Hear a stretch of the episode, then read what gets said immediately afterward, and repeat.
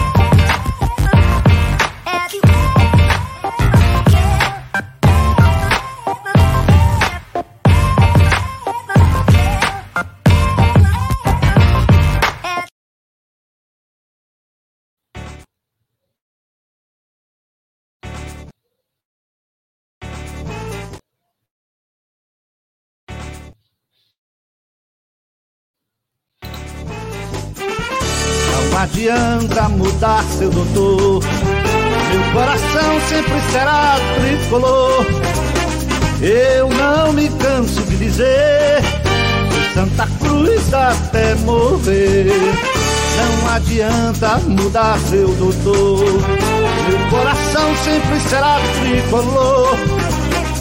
Eu não me canso de dizer Santa Cruz até morrer.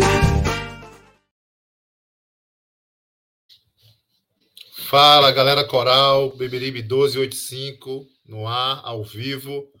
Hoje é dia 10 de agosto de 2023. Agradecer aqui a presença já de Marina Abreu, presidente do Conselho Deliberativo do Santa Cruz, Eduardo Cavalcante, presidente é, da Comissão SAF também do Santa Cruz. A gente hoje vai entrevistar os dois, vamos bater um papo, vamos entender os últimos acontecimentos aí de Santa Cruz, esses embrólios, tudo que, que envolve o clube, né? É, antes de, de iniciar, eu quero dizer que essa live tem o oferecimento da BCI Imobiliária, né? A imobiliária que há mais de uma década ela intermedia sonhos e gera confiança, né? BCI Imobiliária do nosso amigo Alisson. Galera, é importante você compartilhar, é importante você deixar o teu like, se inscrever no canal, se tornar membro, né?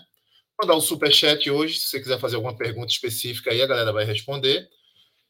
Né? E aí eu quero primeiro dar meu boa noite a Marino. Boa noite, Marino. Seja bem-vindo ao Beberibe. Opa, o homem caiu? Marino caiu. Eduardo, boa noite, seja bem-vindo.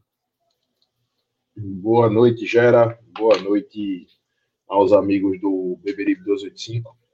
E boa noite à gigantesca, maltratada torcida de Santa Cruz. Marino voltou aí. Boa noite, Marino. Voltei. Ligaram aqui na hora para o meu celular. É, boa noite, boa noite todo mundo, boa noite ao pessoal do Beberibe, boa noite principalmente à nossa torcida, como o Eduardo disse, maltratada, mas sempre apaixonada e fiel. É, a gente está aqui para esclarecer um bocado de coisa. E obrigado aí pela oportunidade, vocês sempre dando espaço para a gente falar.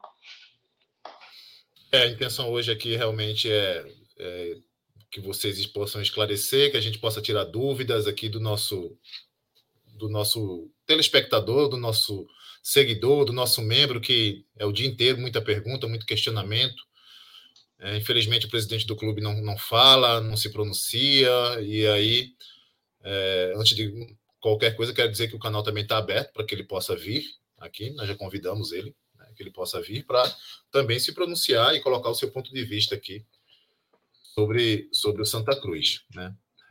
Veja, é, eu, quero, eu, quero, eu quero fazer, é, Marino, um, uma pequena é, linha do tempo né? do Conselho Deliberativo até o dia de hoje. Né? E eu vou, eu vou dar uma resumida, mas você fica à vontade, tá? Você, o Eduardo, aí, para nesse primeiro momento vocês contextualizarem aí. Mas é, o Pro Santa se elege, né?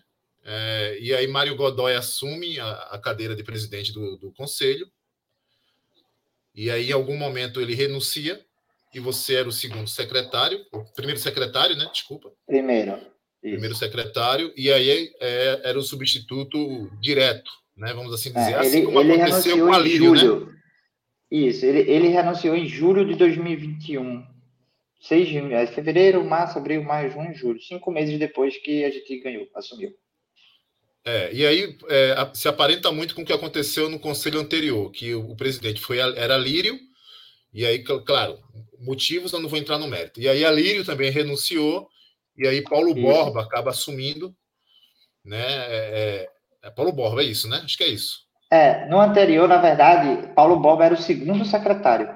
Antes de Alírio renunciar, é, foi Diogo, Diogo Melo, Diogo Melo. Que era o primeiro secretário, aí ele renunciou, aí Paulo Boba virou o primeiro secretário, e depois Alírio, quando foi assumir um cargo na, na, no TJD, Alírio foi assumir um cargo no Tribunal de Justiça Esportiva, ele não poderia ter vínculo com o clube, nenhum. Aí ele saiu, renunciou ao Santa. Aí, aí foi quando Paulo, Paulo Borba assumiu. Né? Paulo Borba assume. Isso.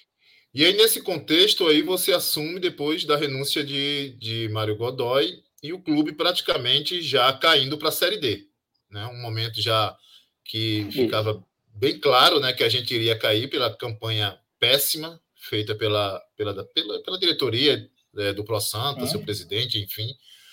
É, e aí você assume. Né? E aí eu lembro que você assume, é, em algum momento Joaquim pede uma, um afastamento né, de 30 dias Isso. em 2021 e você assume interinamente o clube como presidente. Isso. Foi em outubro né, de 2021, logo após Isso. a eliminação do jogo do Floresta. E aí, quando o Joaquim retorna. Yeah, e aí, quando o Joaquim retorna, ele retorna é, trazendo Antônio Luiz Neto de volta para o clube. Você volta para a cadeira de presidente do conselho. E aí, Antônio volta com um cargo que eu entendo que não era oficial, era um cargo meio que de, de um título que de co-presidente, acho que foi isso, né? Nós não temos essa Sim. É, esse cargo no clube, mas aí Antônio, Antônio volta, né? E começa a compor ali com, com Joaquim. E aí em fevereiro, Joaquim, em fevereiro de 2022, Joaquim é, diz que o clube vai se tornar uma SAF, lança uma, uma, um edital, edital esse que ia ser votado dia 27 de, 10, de, de março, e em março, meados de março, de repente, Joaquim resolve renunciar para a surpresa de todo mundo, inclusive para o grupo dele. Na época, eu lembro muito bem disso, né? E aí se instala um, período de novas eleições. Você poderia é, estender um prazo segundo o estatuto, mas você, eu, eu, pelo menos, uhum. ficou claro para mim que você tentou é, agilizar o mais rápido possível, porque era, era necessário que o clube tivesse um presidente, tivesse novas eleições. Sim tínhamos algumas chapas e acabou Antônio sendo aclamado no final. Né? Antônio assume o primeiro ato dele é anular a Assembleia Geral do dia 27 de março e marcar uma Assembleia Geral de maio de 22. É isso? Sim, isso. Aí agora com você aí sobre, sobre essa explanação que eu dei aqui. Você tem alguma coisa para colocar, porque aí eu vou, te, eu vou começar a te perguntar em cima dessa tá. linha do tempo, tá? Não, tá. Mas a, a, linha do tempo é perfeita. Só é, quando o Joaquim anunciou, de fato, foi surpresa para todo mundo. A gente sabia que ele ia renunciar, até porque ele anunciou publicamente que ia renunciar. Ele disse que ia fazer a assembleia e imediatamente após a assembleia ele ia renunciar. Ele tinha anunciado isso publicamente. Então a gente esperava a renúncia é, é, de Joaquim é, no no tipo depois da assembleia. E Joaquim decidiu anunciar após foi até após uma vitória. Eu não vou me lembrar Atlético, acho que Atlético que acho que Atlético de Alagoinha. Acho que foi, foi no é, não lembro, foi um jogo no Arruda. Uma virada e, até. e, e, a gente ganhando e eu lembro assim que Joaquim me comunicou acho que durante o jogo Acho que durante o jogo ele me comunicou, alguma coisa assim, ou foi tipo no intervalo do jogo, ele falou para mim, já mandando a carta que ele divulgou. E eu lembro só que eu pedi para ele assim: deixa eu chegar em casa. Deixa eu chegar em casa que aí você anuncia. Não, não anuncie com, com, comigo aqui no Arruda, até por uma questão de integridade, assim, deixa eu chegar em casa. Aí quando eu cheguei em casa, eu disse: Ó, cheguei, se quiser liberar, libere. Aí ele liberou. Eu lembro que eu, eu pedi isso para ele. Mas foi basicamente isso. Foi surpresa pra gente. Naquele momento, aí Antônio fez é, esse movimento e, tipo assim, não vejo, a princípio, só de cancelar, mudar a data, mudar alguma coisa, também não vejo problema. O problema foi como uma coisa foi feita. Que aí você foi um dos que mais bateu nisso. É, e, a, gente, a gente realmente puxou essa aí, fila aí, né? Desenrolou e tamo, estamos onde estamos. É, eu lembro muito bem, e assim, muito pé no chão, mas eu lembro do como, o, quanto o Beberibe é, é, entrou nesse, nessa pauta para tentar desmiuçar o máximo possível, né? Mas aí, Marina, eu também lembro que quando teve a aclamação do Antônio Luiz Neto, é, a gente tem, por exemplo, a gente tinha, e claro, conselheiros são livres, mas nós, nós tínhamos conselheiros naquela mesa do almoço, naquela fatídica mesa do almoço, nós temos conselheiros que, que têm uma atuação muito forte no conselho, sentado naquela mesa, é, propondo ou, ou, ou abraçando a, a pseudo-união, né? que parece que depois do almoço a união não existiu mais. Na né? verdade, ela nunca existiu. É. Então. Aí eu, aí eu queria perguntar para vocês, você e o Eduardo. É, a gente levantou várias, várias situações naquela AGE de maio, algumas irregularidades como, por exemplo, a lista de sócios foi divulgada depois do prazo, que você precisa de 30 dias de antecedência. Né? Foi, de, foi, foi, apresentada depois do prazo. Você viu é, aquela cédula que hoje todo mundo fala que ela era dúbia, que era uma casca de banana. Né? Um carro de som dentro do, do, do, das dependências do clube, fazendo a campanha para uma SAF que não era SAF.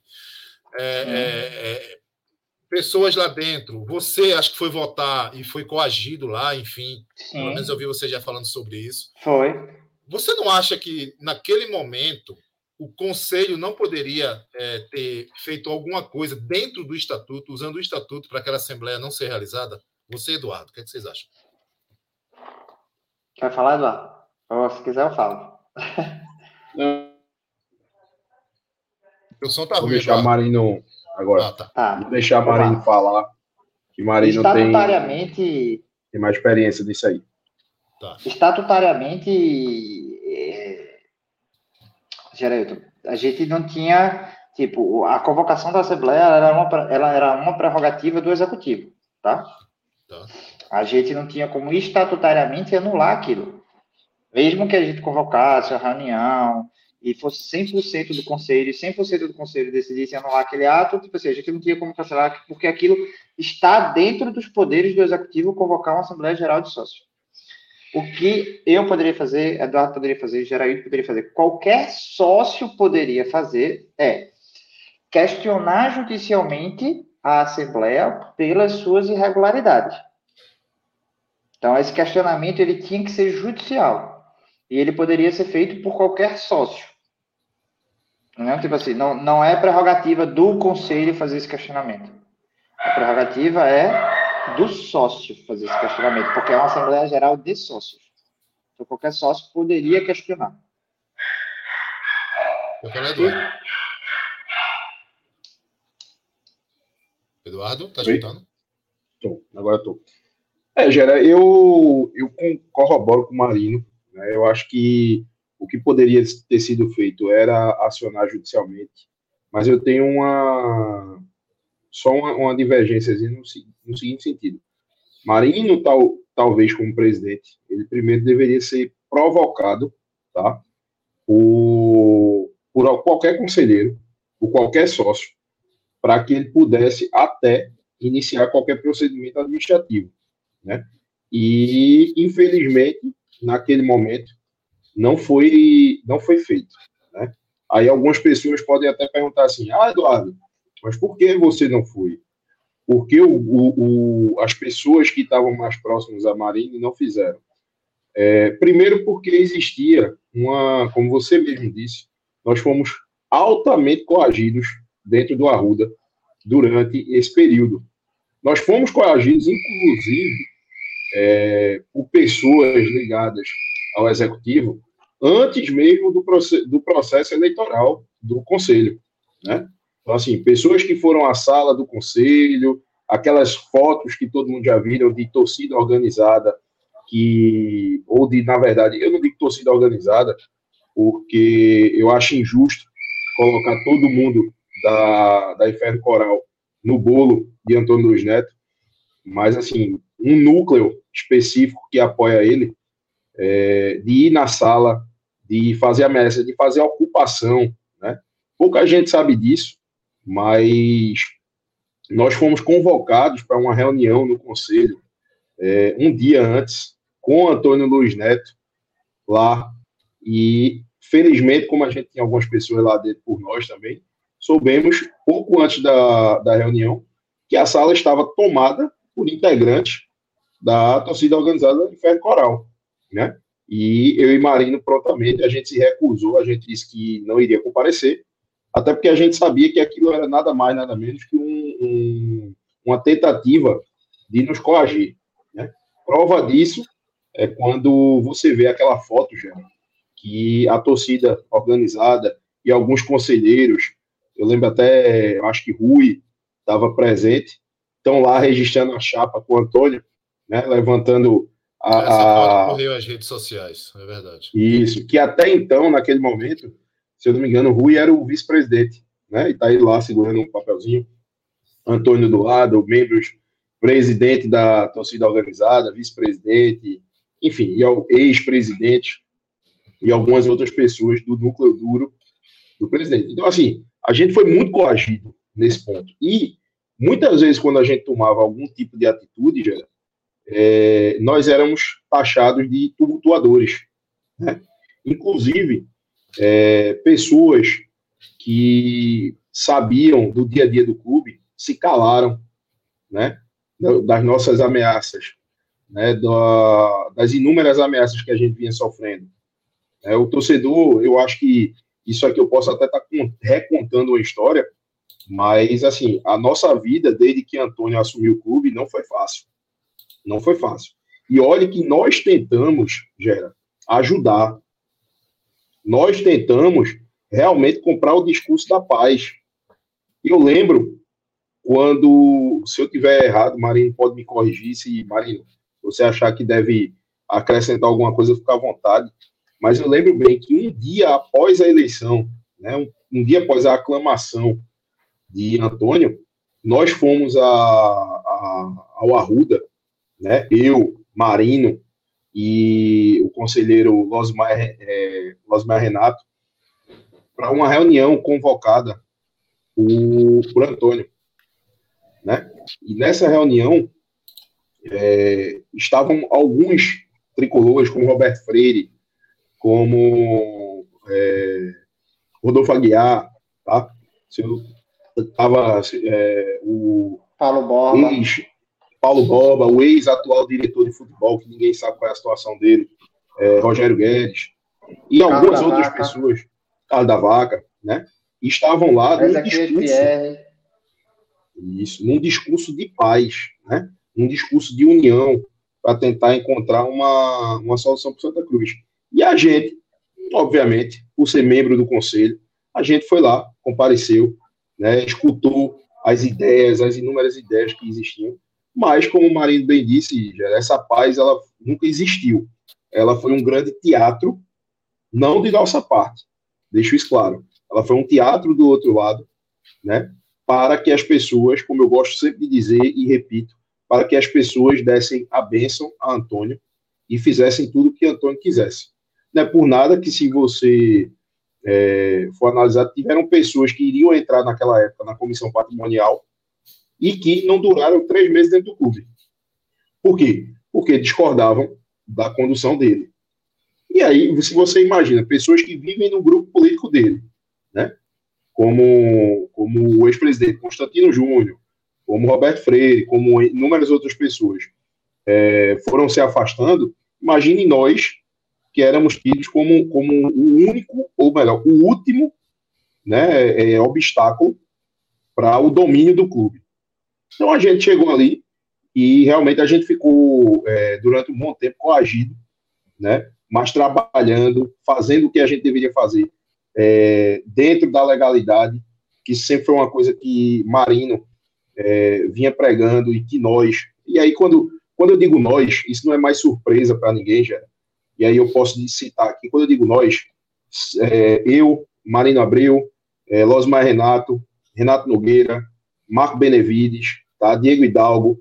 Então, assim, era um grupo que era, digamos assim, era o nosso grupo de confiança. Então, a gente sempre tentou né, seguir de uma forma honesta, de uma forma dentro da regra, dentro da lei, dentro do Estatuto de Santa Cruz, mas a gente sempre via, obviamente, sendo coagido lá dentro. E isso dificultou muito, Gera, naquele momento, porque também, é, o torcedor vai lembrar, era um momento em que o Santa Cruz estava naquela oscilação de Série D, né, de, que logo começou, logo em seguida, pouco tempo depois começou o Campeonato da, é, Brasileiro, e existia aquela oscilação de do Santa Cruz estar ganhando algumas partidas, perdendo outra, mas a torcida abraçou e estava naquela expectativa de subir. Isso eu estou falando do ano passado. Né? Então, tudo que a gente fazia, a gente era tido como, como pessoas que estavam atrapalhando o clube. Né? É, o grupo de Antônio, Antônio que fez a união, Antônio que fez Mirinda desistir da campanha, é, juntou políticos, juntou grandes personalidades corais, né, para fazer uma união e tentar salvar o Santa Cruz do famigerado Pro Santa. Então, tudo que a gente fizesse, a gente era tido como tumultuadores. Né? E a gente foi tido até agora, inclusive com o nosso afastamento. Né? Um, um afastamento injusto, mas que eu acho que vai ser objeto aí de. Vou falar sobre isso. Vou falar sobre isso. Ah, antes de dar meu boa noite para o Maurício, então vejam só, eu, não, eu, eu entendi as causas de vocês, tá? Os motivos ficaram, ficaram claros aí. E Gera, eu sei que você pediu para não interromper o entrevistador de vez em quando, mas é, vale salientar o seguinte: essas pessoas que eu disse aqui, e a gente tinha outras pessoas também que depois chegaram junto para nos apoiar. Se eu não vou citar nomes aqui, porque senão a gente perde o horário aqui todinho citando nomes, bons nomes que nos apoiaram. Mas assim, a gente também é, sentiu falta do próprio, de alguns torcedores, de alguns sócios, de alguns conselheiros é, tomarem a frente de determinado tipo de situação, né? Como eu digo assim, como você disse, de acionar judicialmente. E eu tenho certeza que se tivessem feito isso, teriam tido todo o apoio meu, de Marina de qualquer outra pessoa. Até porque a gente não está aqui para combater exclusivamente Antônio. Muito pelo contrário. Ah. Se Antônio fosse uma figura é, benéfica ao Santa Cruz, pode ter certeza que a gente estava junto. A gente está aqui única e exclusivamente para cumprir o Estatuto de Santa Cruz, que é sua lei maior. E aí, se o, o infelizmente, se o, o, executivo ele discorda de cumprir o Estatuto do clube, cabe ao conselho nada mais, nada menos do que dentro da regra ir atrás e, e tentar corrigir essa, esses descumprimentos que vocês sabem melhor que ninguém que aconteceram vários e vários dentro do Santa Cruz. Mas é, é, é, é justamente isso, por, por, isso que eu fiz essa pergunta, porque eu vou passar para o Maurício, senão o Maurício não fala. Por que, Eduardo e Marino? Eu entendo a colocação de vocês, vocês falaram até de integridade física aí, entendo tudo isso. E, e, não tenho como medir, porque só quem sabe é quem passa. Eu não tenho, não tenho como mensurar o que vocês passaram. Não é isso, eu não vou entrar nesse mérito. O único, o único mérito que. Aí eu sempre falei isso aqui no Beberibe, não posso não falar isso diante de vocês. Vocês estão aqui, eu preciso expor o que eu, o que eu sempre falei aqui. É, e você foi muito feliz quando você fala do estatuto. Então, se o conselho ele é um órgão fiscalizador, e eu entendo que ele é o guardião desse estatuto, e se esse estatuto não é cumprido em algum momento, o conselho, aí, se é Marino, se é João, se é, não vou entrar, mas o conselho deveria é, é, parar, quem quer que seja, em, em, em, pelo, pelo, pelo, pelo estatuto, segundo o estatuto, tá? Mas beleza. É, Maurício, boa noite. De... Maurício, fala aí, daí eu, eu complemento, Gerard. Boa noite. Quer ficar nessa pauta a noite inteira? Estão é, me ouvindo mas, aí? É... Estava, estava. Marino, Marino, continue, pode continuar. Pode, aí, Marino. pode responder. Tá no meio da testa. Isso, boa. Pode ah, responder. Eu estava, eu estava depressado. Mas é só assim, Gerard, eu vou fazer um complemento seguinte. Eu concordo com você. Eu não discordo, não. Acho que até o, o torcedor Kelps aí colocou é, que a gente, como órgão, era representativo do torcedor e do sócio, eu concordo, assim, eu não discordo, não. E quando a gente, quando o Eduardo quis falar, quando o que o Eduardo falou, ele não está necessariamente justificando, ele está explicando. Eu Porque sei. assim, eu concordo que talvez a gente poderia ter feito é, natural que a gente vai acertar, natural que a gente vai errar. Hoje eu olho para trás, muita coisa que assim, caramba, devia ter feito isso, devia ter feito aquilo. Mas é tipo assim, a vida é feita de escolhas. A gente, em certos momentos, a gente é colocado diante de várias situações. Então, várias situações, ela dão várias escolhas para você. A gente estava num momento que um novo presidente estava assumindo, não tinha nem três meses. A gente estava num momento que a gente, por mais que tenha ocorrido tudo isso, não foi exposto. Ó, a minha primeira entrevista falando do que a gente vinha sofrendo foi 29 de agosto de 2022 seja, eu só vim falar quase três meses depois. A gente estava no momento que a gente ainda estava tentando fazer as coisas para o bem do clube. O clube estava jogando, o clube ainda estava com chance, a gente passou de fase, a gente estava tentando tudo para não tumultuar o ambiente, não prejudicar o clube, fazer subir. Então, assim, naquele momento, a análise foi que talvez era mais interessante não perturbar o ambiente, Pode ter sido uma leitura errada. Não estou falando que foi uma leitura certa. Não, eu, estou falando que a gente, foi, a gente foi exposto a várias situações que a gente teve que tomar uma decisão. E a decisão naquele momento foi tipo assim, cara, tipo, talvez a gente não viu a, a, o tamanho do, do, do prejuízo que aquilo estava causando. Então, assim, a gente estava tranquilo no sentido de que, ó, a, questão do, da patrimonial e dos 300 a gente já tinha combatido via reunião do conselho, porque foi o próprio conselho que se mobilizou. Então, a gente já tinha rebatido dos três tópicos da Assembleia, já tínhamos rebatido dois. Então, assim, eu sou muito tranquilo e sou muito humilde para dizer assim, cara, hoje, analisando, eu, eu entendo que, poxa, a gente poderia ter feito diferente. Eu entendo. Eu consigo ter essa humildade e essa tipo, tranquilidade de dizer isso. Mas eu estou falando assim, que na época, diante de tudo que estava acontecendo, a novidade do presidente novo, a gente querendo ou não, como um refúgio, vou colocar entre aspas assim, do ProSanta, então a gente sem apoio político nenhum, porque até para decisões, até para ações que você tem, você tem que ver, o exemplo que Eduardo deu, o, o, afastamento da gente, ele nada mais foi do que uma decisão política. Não foi uma decisão judicial, foi uma decisão política. Então a gente sabe que até para briga judicial você precisa ter um respaldo político para que a, a, o juiz decida a seu favor. Então, naquele momento, a gente analisou, não vou dizer que não foi pensado, foi discutido, mas assim, a gente analisou e entendeu que não. Hoje eu acho que teria feito diferente. Mas é, é, não é fácil. Você está ali para tomar decisões. E às vezes você vai acertar e às vezes você vai errar. Veja, é, só para finalizar, para a gente, senão a gente vai ficar a noite inteira. Quando eu tá. falo conselho, eu não estou é, fulanizando ele. Eu não estou dizendo que Marino ou Eduardo deveriam fazer. Só ficar claro, tá? O conselho tem vários membros, vários conselheiros que poderiam, tá? Não estou dizendo que Eduardo deveria, nem que Marino deveria. Só para deixar registrado. Maurício. Respira aí, Marino. Toma água. Boa noite, senhores. Estão é, me ouvindo bem por aí, né? Perfeito. Pronto. Beleza. É...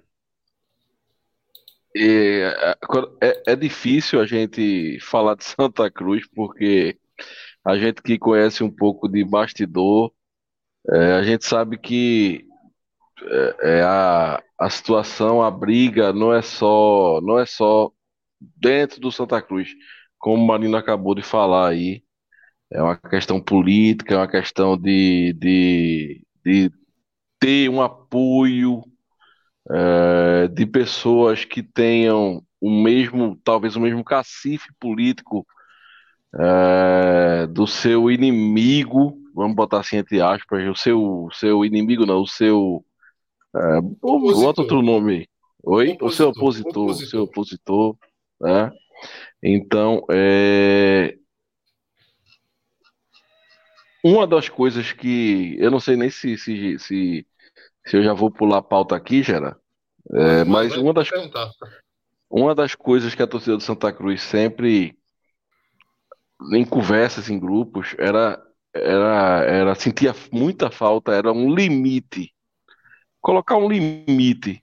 Pô, pessoal que está à frente do clube não tem um limite, ele faz o que ele quer, ele a decisão que ele quer, ele, ele, ele consegue, né? E os últimos acontecimentos mostraram à torcida que esse limite é, por hora foi apresentado a, a, ao executivo do clube. Pergunta que eu faço.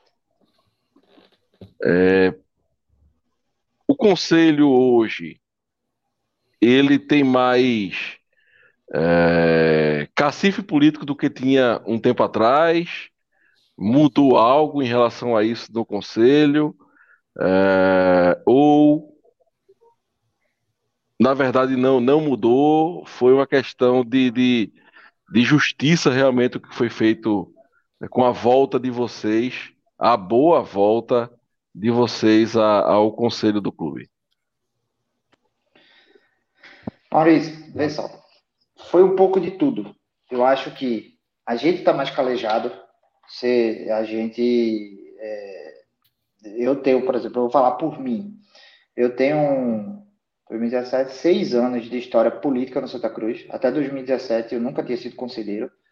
Eu era apenas torcedor de arquibancada. É, então eu tenho seis anos de história política. A gente é um grupo novo. Querendo ou não, a gente é uma nova geração. Todo o conselho é. A maior, eu vou chutar aqui que 90% do conselho é a primeira vez que tá todo mundo está sendo conselheiro. Então, assim, querendo ou não, a gente também estava aprendendo a ser conselheiro. Eu já sabia um pouco, porque eu já vinha antes, mas a gente está sempre aprendendo. E, e, a gente pegou o clube, talvez, no maior turbilhão político dos últimos anos. Acho que não teve um turbilhão político tão grande como teve agora. Nem na eleição de Edinho, porque Edinho ganhou, mas quem perdeu ficou quieto. Quem perdeu ficou quieto. Quando o Joaquim Bezerra ganhou, quem perdeu não ficou quieto. Continuou sabotando e tumultuando, e indo lá na faculdade dele pichar, indo lá no escritório de Frutuoso quebrar escritório. Quem perdeu não ficou quieto. Então, assim, a gente nunca teve um turbilhão político como esse. Então, respondendo sua pergunta e, e, também falando um pouco do que a gente estava falando antes, assim, a gente tinha que ter muita tranquilidade nas tomadas de decisões. O que é que aconteceu agora? A, a, a gente também está pegando mais casca dura, a gente vai aprendendo, a gente já vai se antecipando a alguns movimentos, e quando teve essa decisão judicial que nos afastou, que completamente injusta, porque a gente nunca tinha feito nada que prejudicasse o clube, pelo contrário, o que a gente relatava eram agressões, e as reuniões que a gente estava convocando eram todas no prazo. Então, se você ler a própria decisão que nos colocou de volta, ele desmente várias coisas que são faladas. Porque foram provas. coisas Na faladas. Estava escrito ausência de provas. Já acabou, Exato, já sem nenhuma prova. Ele chegou lá, contou um monte de mentira, dizendo que, por exemplo, a gente travava e impedia as pessoas de entrar e de falar nas reuniões do conselho. As reuniões do conselho eram transmitidas ao vivo pelo YouTube. Então tá lá que a gente nunca proibiu ninguém de falar. A gente, pelo contrário, a gente publicizava mais ainda. Então, assim, é, foi um monte de mentira. A decisão, ela foi uma decisão de justiça, de correção, tá? Mas o, o movimento de Antônio de tomar radicalidade de afastar a gente, ele deu uma, uma envergadura política maior para a gente, porque as pessoas, as lideranças políticas de Santa Cruz, históricas e não históricas, não viram com bons olhos.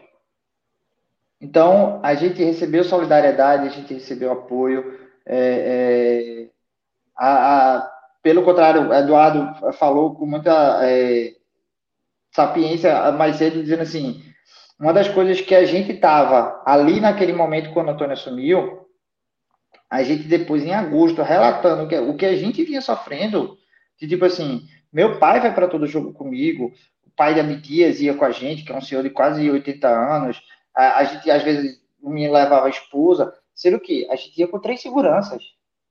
Eu, para descer do carro, eu tinha que avisar com antecedência para o segurança me esperar na garagem, porque sempre tinha uma pessoa me esperando na garagem.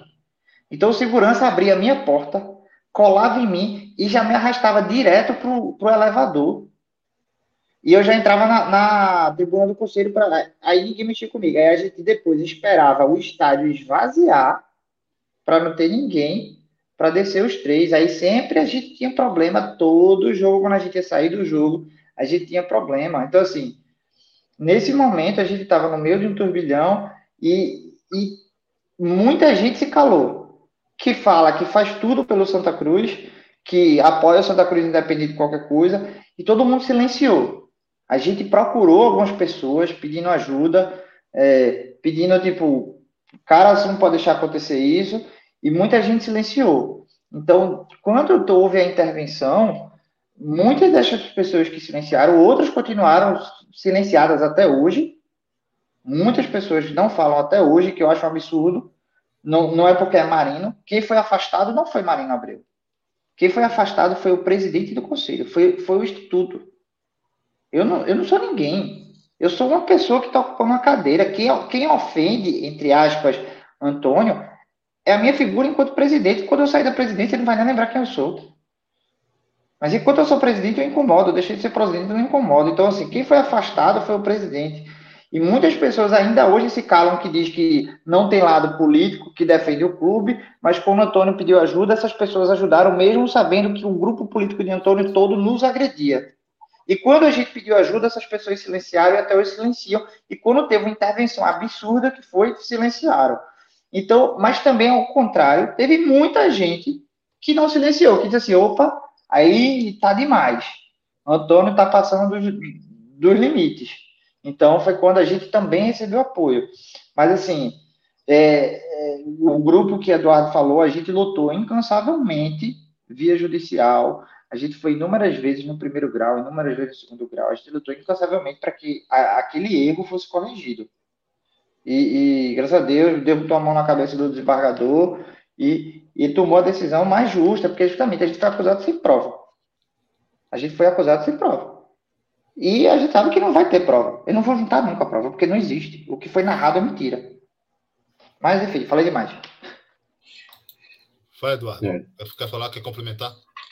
Não, Gera, é, Marino foi muito feliz em todo o seu comentário, né, principalmente durante o período, até, eu acho que é bom esclarecer isso, durante o período que a gente que a gente teve nesse embate jurídico, que ainda perdura, vale salientar, é, Marino, a pedido dos nossos advogados, que inclusive, desculpe, Gera, mas vou mandar um abraço aqui para doutor João Neto e para doutor Diego Moreno, que foram pessoas que estavam incansavelmente conosco dia e noite, né, nos ajudando nessa batalha jurídica. Por mais que alguém se pergunte assim, ah, mas você é advogado, Marina é advogado, né, é, é, Benevides é advogado, enfim, vocês têm um grupo que tem muito advogado. Pois é, mas nós optamos por contratar uma banca, Jorge, por, é, Gera, é, nós optamos, Gera, por contratar uma banca é, alheia ao dia a dia de Santa Cruz, exatamente para que a defesa fosse feita no mais alto grau técnico. tá?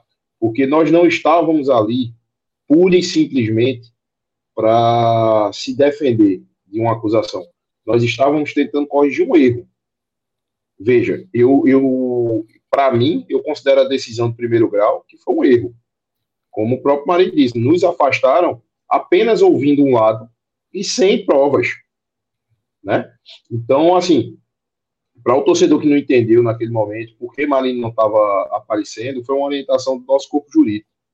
Exatamente para o que Marinho disse. A gente, não, a gente precisava tomar decisões de forma inteligente. A gente precisava to, é, tomar decisões de forma fria. Tá? A emoção tem que ser deixada do, de lado. Então, muitas vezes eu fui porta-voz de Marino. Né?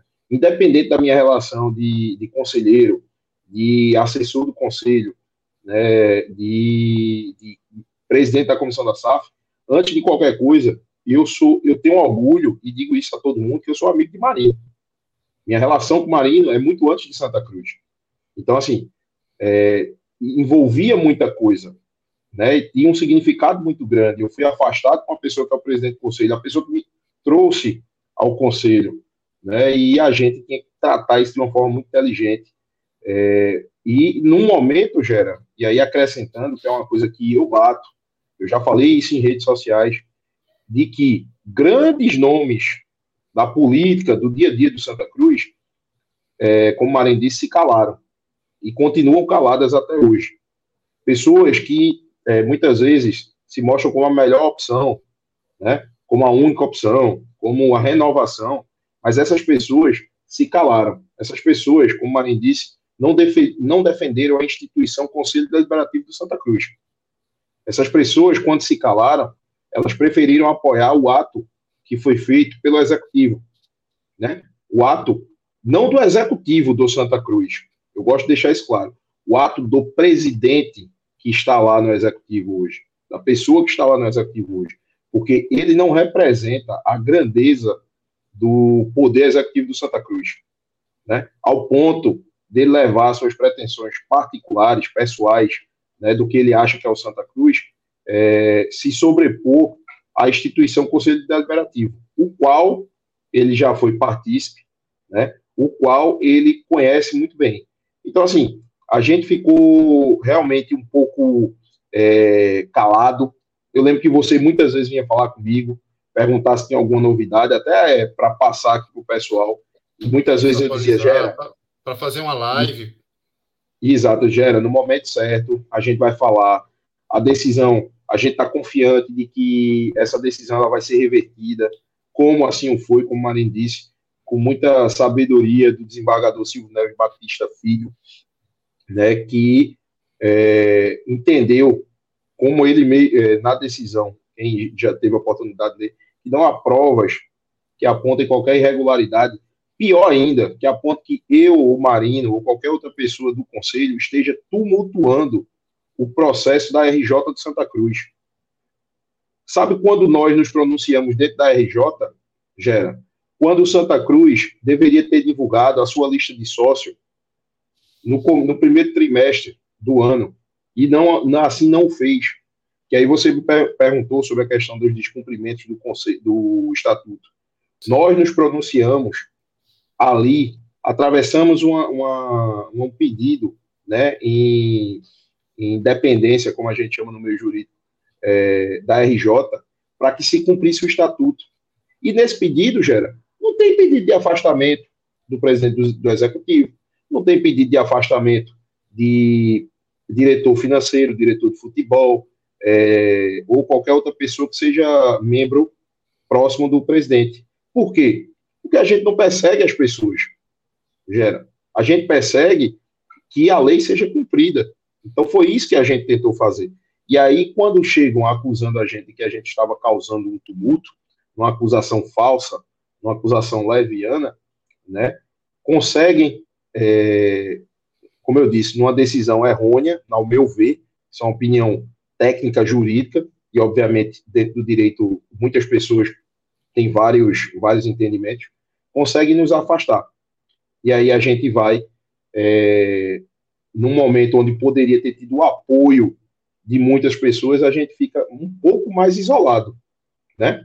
Então, assim, o apoio que a gente teve, que vou até reformular, a partir desse momento, o apoio das grandes, das grandes, dos grandes nomes do Santa Cruz, ele foi transferido ao apoio do sócio, do torcedor comum, tá?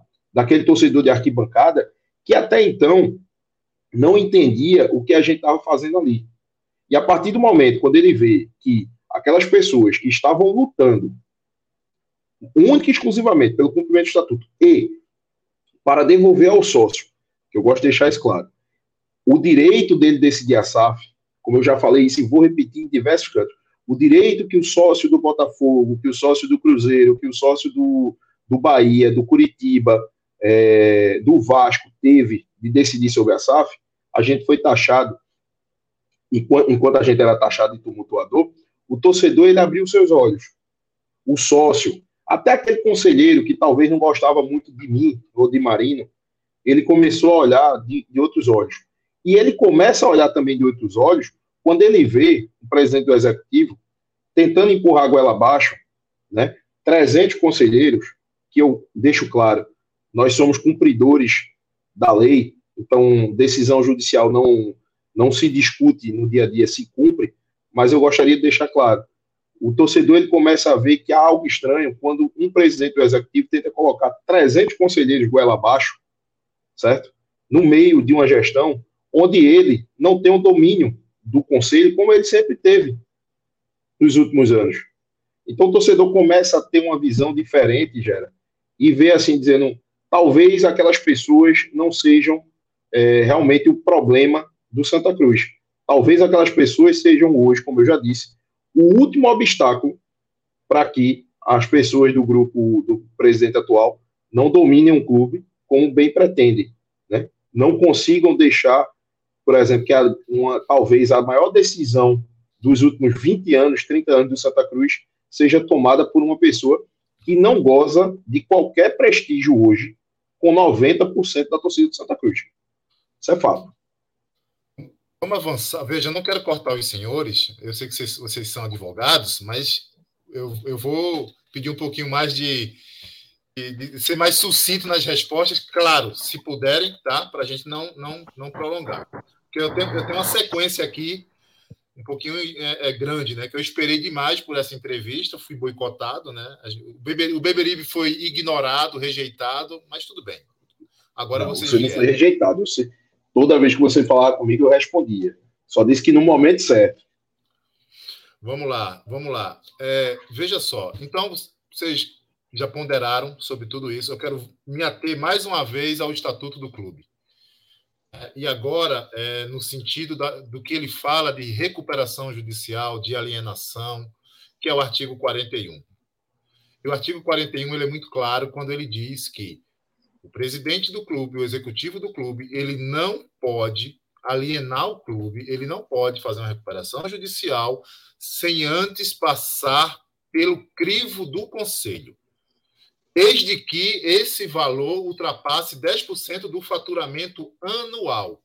E uma recuperação judicial, uma SAF, por exemplo, é uma alienação e passa os 10% do faturamento anual do clube, que gira em torno de 13, 14 milhões, aí uma média. Eu pergunto, eu pergunto, naquele momento, 22 de setembro, quando sai a decisão judicial autorizando o clube a fazer a, a, a sua recuperação judicial, né? 22 de setembro. Vocês não acham que, o, vou repetir, o conselho, não é Marino nem Eduardo, o conselho, mais uma vez, não deveria ter judicializado aquilo? Qual é o entendimento Marino, de vocês em relação a isso? Posso responder, Marino? Pode. Eu vou dizer porque eu participei de um das primeiras reuniões, inclusive, com os escritórios de, que cuidam da RJ. É, Gera, aquilo era um momento difícil para o Santa Cruz, né, num, num todo. É, então, assim, nós entendemos, e aí, Marinho pode me corrigir, nós entendemos e acatamos a argumentação dos escritórios, no sentido de que era uma questão de é, oportunidade. O clube precisava fazer aquilo. Ponto. Certo? Não estamos discutindo se a RJ está sendo conduzida da melhor maneira. Mas que naquele momento ela deveria, ela era uma alternativa viável para o Santa Cruz. Ponto. Entendo eu, Gera, que o erro do Santa Cruz ou do executivo nesse momento, mais específico, é quando ele vai aprovar um plano, tá? De, plano de, de deságio, né? o plano de recuperação judicial, sem a aprovação do conselho. Tá? Isso aí, eu concordo com você. Nós poderíamos ter, é, inclusive tentamos, quando foi criada a comissão da SAF, Gera, não foi uma comissão exclusivamente para tratar de SAF. Foi uma comissão para tentar falar sobre, sobre a RJ. Então, nós participamos dessa reunião. Eu lembro que nessa reunião, vou dizer aqui quem estava nesta reunião, porque eu, às vezes eu gosto de dar nome aos bois, mas estavam nessa reunião Eduardo Paurá, que é advogado do clube, Lucas Cavalcante, que também é advogado do clube, Petros, da consultoria financeira do clube, certo? E estavam alguns membros do conselho, inclusive este que vos fala. E foi levantado por mim que é, a gente entendia a urgência da coisa, mas que a gente gostaria de que aquele plano, que foi inicialmente aí no deságio de 90%, como vai ser feito, ele fosse submetido ao conselho. E, obviamente, volta de novo aquela situação de campeonatos, volta aquela situação de novo de, de tumulto, que eu não estou dizendo, como o Marino foi muito inteligente ao dizer. Ninguém está aqui justificando é, os acontecimentos, mas é bom deixar claro. Então a gente foi, obviamente, tentando conduzir isso, mas via de regra, via de regra, já, o clube ia continuando dando passos, dando passos, dando, dando passos, dentro do judiciário, dentro do protetor da lei, que continuava referendando os atos. Ou você acha, no meu ponto de vista, que o juiz da RJ ele não poderia, de ofício, determinar que o clube apresentasse a aprovação do Conselho Deliberativo. E aí eu digo, torcedor, o Conselho Deliberativo, para você que é um pouco leigo na situação, nessa parte do direito, ele se assemelharia ao Conselho de Administração de uma empresa SA. Então, normalmente, numa, numa RJ de uma SA, o conselho, ele define, ele aprova esse plano ou não, tá? E, obviamente, eu entendo que o, a lei de RJ, ela é clara quando ela fala disso, e, ela, e o próprio juiz poderia ter feito isso. Mas a partir do momento, Gera, que você vai ver no judiciário, dando, dando a guarita necessária para que os passos sejam dados, você fica de mãos atadas nesse ponto. Então, assim, entendo eu, respondendo a sua pergunta, já que você pediu para ser sucinto, que naquele momento não vejo nenhum problema do clube tentar a RJ, tá? Mas vejo problema quando o clube não submete ao seu conselho, tá? O, a aprovação do, do plano da RJ. Inclusive, é algo que pode ser, que pode vir a ser questionado por algum credor. Porém, eu lhe digo, Quantas vezes o, o executivo nos chamou para conversar? Quantas vezes ele chamou para conversar e dizer assim, pessoal, esquece aqui que Antônio não gosta de vocês. Esquece que vocês não gostam de Antônio. Vamos tratar institucionalmente? É o futuro do Santa Cruz que está dependendo. Sabe quantas vezes foi, foi feito isso, Gera? Zero. Agora você sabe que eu já disse. Muitas vezes a gente tentou chamar. Inclusive, quando a gente convocou uma reunião no conselho pedindo explicações a, a, ao, ao jurídico do Santa Cruz, eu recebi reclamação de advogado do clube dizendo que a gente não deveria ter feito aquilo, porque a gente estava expondo A, B ou C. Ora, não, quantas vezes a gente tentou conversar de forma amigável e nunca teve respostas? Alguém me perguntou até essa semana, qual foram os trabalhos da comissão da SAF? A comissão da SAF não, não conseguiu concluir seus trabalhos, porque ela nunca conseguiu informação do clube. Porque o clube, a gente mandou, sei lá, 10, 20 ofícios ao clube. Sabe quantos responderam? Nenhum. Nem para dizer assim, não, a gente não vai te dar essa informação. Então, assim, entendo eu que naquele momento era uma oportunidade, era válido, porém entendo que o plano ele ainda deve ser aprovado pelo, pelo conselho, tá? E aí não sei qual é a estratégia do clube hoje e fico no aguardo aí para que realmente tenha, tenha alguma coisa boa aí para fazer. Ô Marino, complemente no sentido também, por favor, é, de usar o mesmo artigo para uma SAF sem a participação do. Eu vou falar agora. Vamos lá. Coletivo. É, meu argumento vai ser mais jurídico, muito mais que político. Vê só. Primeiro, eu fui um dos primeiros defensores de recuperação judicial. Isso começou lá com o Joaquim. Na verdade, o procedimento de recuperação judicial do Santa Cruz começou em fevereiro de 2021, não em setembro. Então, ele ainda estava sob a gestão de Joaquim e eu participei, assim como o Eduardo participou ativamente de algumas reuniões. Até porque o jurídico do clube, à época, sempre pedia para Joaquim para nos consultar, porque foi uma orientação da gente, ainda na época de Mário, é, que Joaquim, sempre que fosse tomar certas decisões, principalmente essas decisões dessa magnitude, ele consultasse a mesa diretora antes, para justamente não fazer nada errado, fazer tudo. E assim, uma recuperação judicial, ele não depende de aprovação de nenhum conselho de administração, nenhum conselho fiscal, ele é um, um ato de liberdade do executivo, tá? Isso, o pedido de recuperação judicial. Ele não precisa passar por um órgão colegiado. Isso nem SA, nem, nem salvo se o estatuto das SAs ou o contrato social de limitadas tiver alguma coisa específica. Não é o caso do Santa Cruz. Ele poderia pedir sim a reparação judicial. Considerando lá a linha I do artigo 41, ela diz exatamente o seguinte: ó, aprovar previamente as decisões do executivo que envolvam despesas, investimentos, contratação de dívida, aquisições e alienação de bens móveis e imóveis cujos valores sejam superiores a 10% da receita anual do clube, em cada um desses itens individualmente. Então, primeiro de tudo, assim, o pedido da recuperação judicial ele não envolve nem aquisição de bens e alienações, nem despesas, nem investimentos, nem contratação de dívidas. Pelo contrário, ele está conseguindo deságio para dívida. Ele está conseguindo desconto da dívida, pagar menos.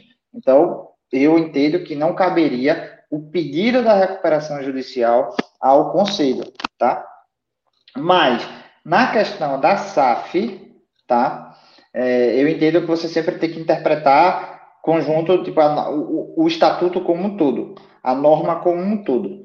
E, de fato, o artigo 41, inciso, é, inciso 1 a linha I, ela fala que investimentos superiores a 10% da receita anual do clube, ela deve passar pelo conselho.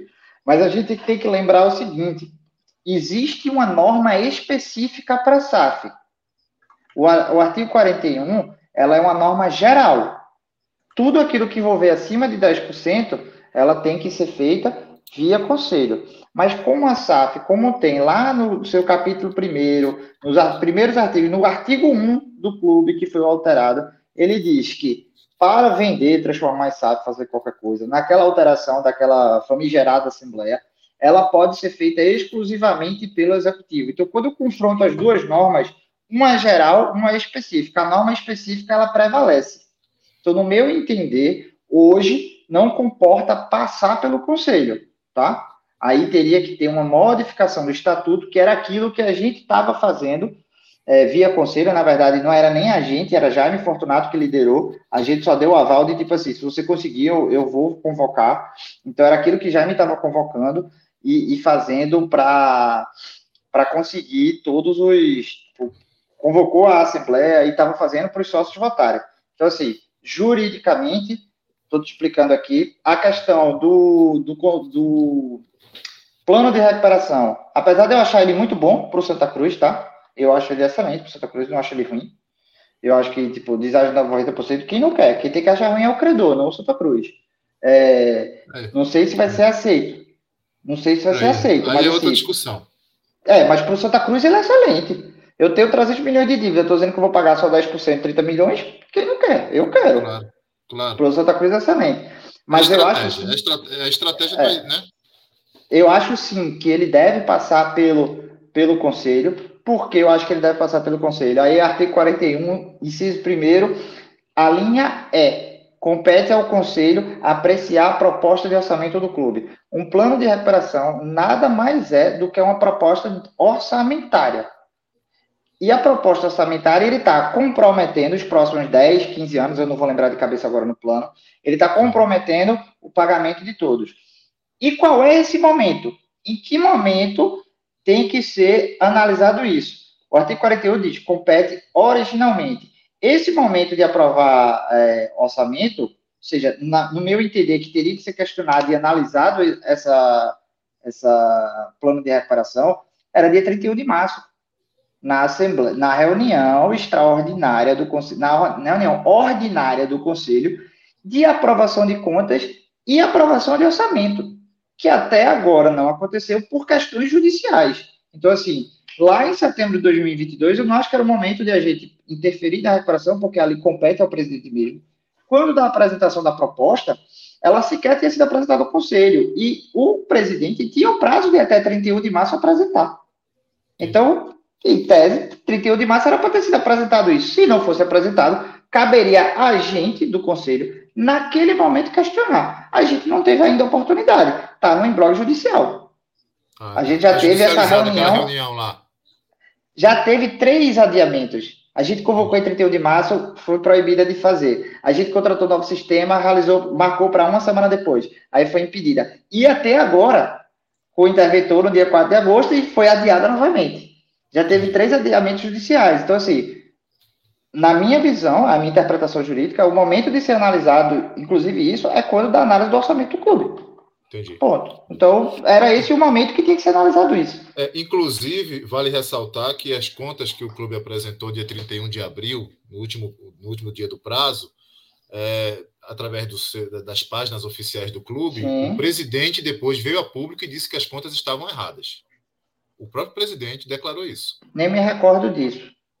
É, Mas o é próprio é presidente declarou isso, que as contas estavam erradas, que precisavam ser revistas. Ou seja, não passou pelo presidente, como é que o clube divulga algo que não passa pelo seu executivo? Enfim, aí é outra, é outra seara. Eu estou só registrando aqui o que ele falou. Sim. Maurício, contigo.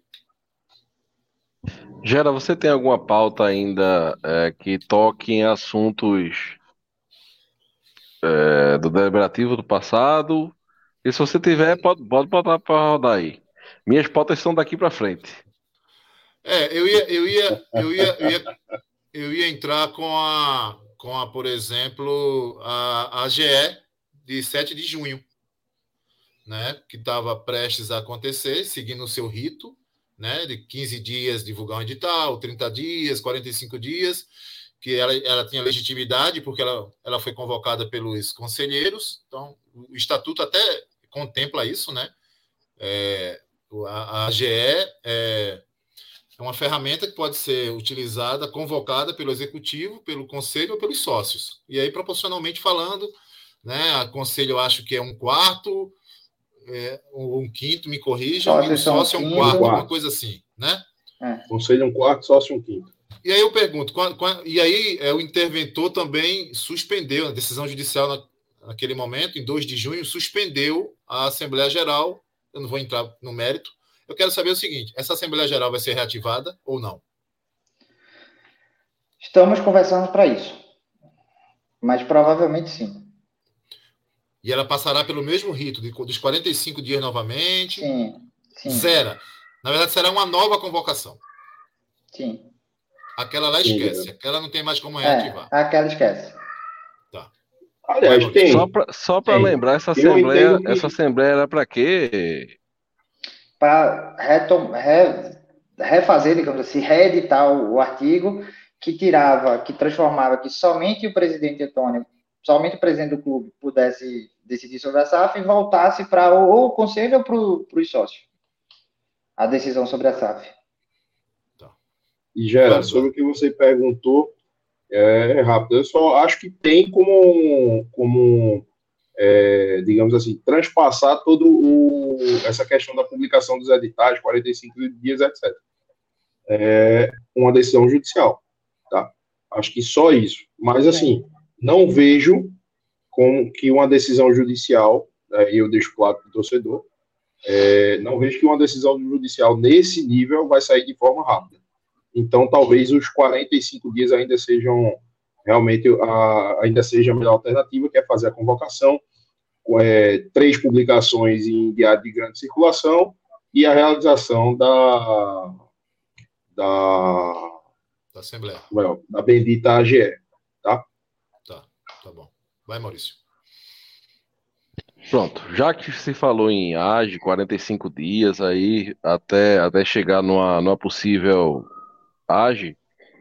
É, eu estava na Arena Pernambuco, naquele jogo, fatídico jogo Santa Cruz e Floresta, né? Na pré-Copa do. Nordeste de 2020 e de alguma coisa, 21. que a gente foi 21 que a gente foi eliminado, né? E lá assinei né, é, nas mãos do senhor Rui Monteiro uma lista que pedia o impeachment de Joaquim Bezerra e que eu assinei por achar que eh, se tratava de uma péssima gestão até o momento do Santa Cruz, como foi uma péssima gestão realmente. Eh, e hoje nós temos um presidente, né, que está no cargo e que não fala em nome do clube. Quem fala em nome do clube é o presidente da Federação Pernambucana, por exemplo, né?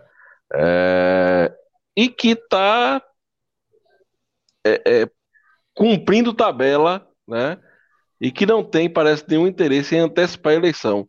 Nessa possível age, seria possível também se colocar em votação uma antecipação de, de, de eleição ah, ou, ou não?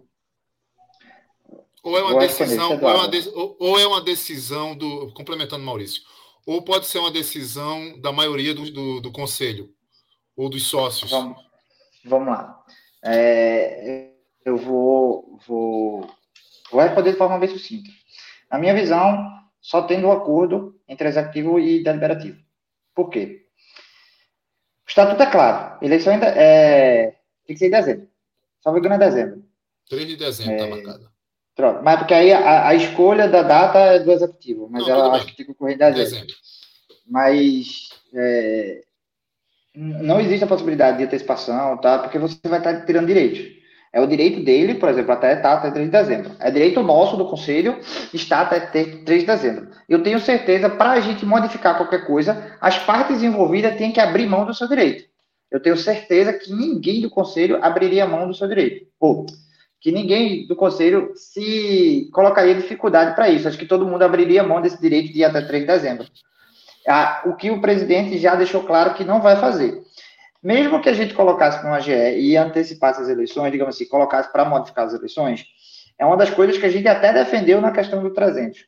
Na parte eleitoral do Brasil e toda a legislação eleitoral, até por uma questão principiológica, tudo aquilo, tudo aquilo que ele é, modifica o, o regime eleitoral, ele sempre tem que valer somente para a próxima legislatura.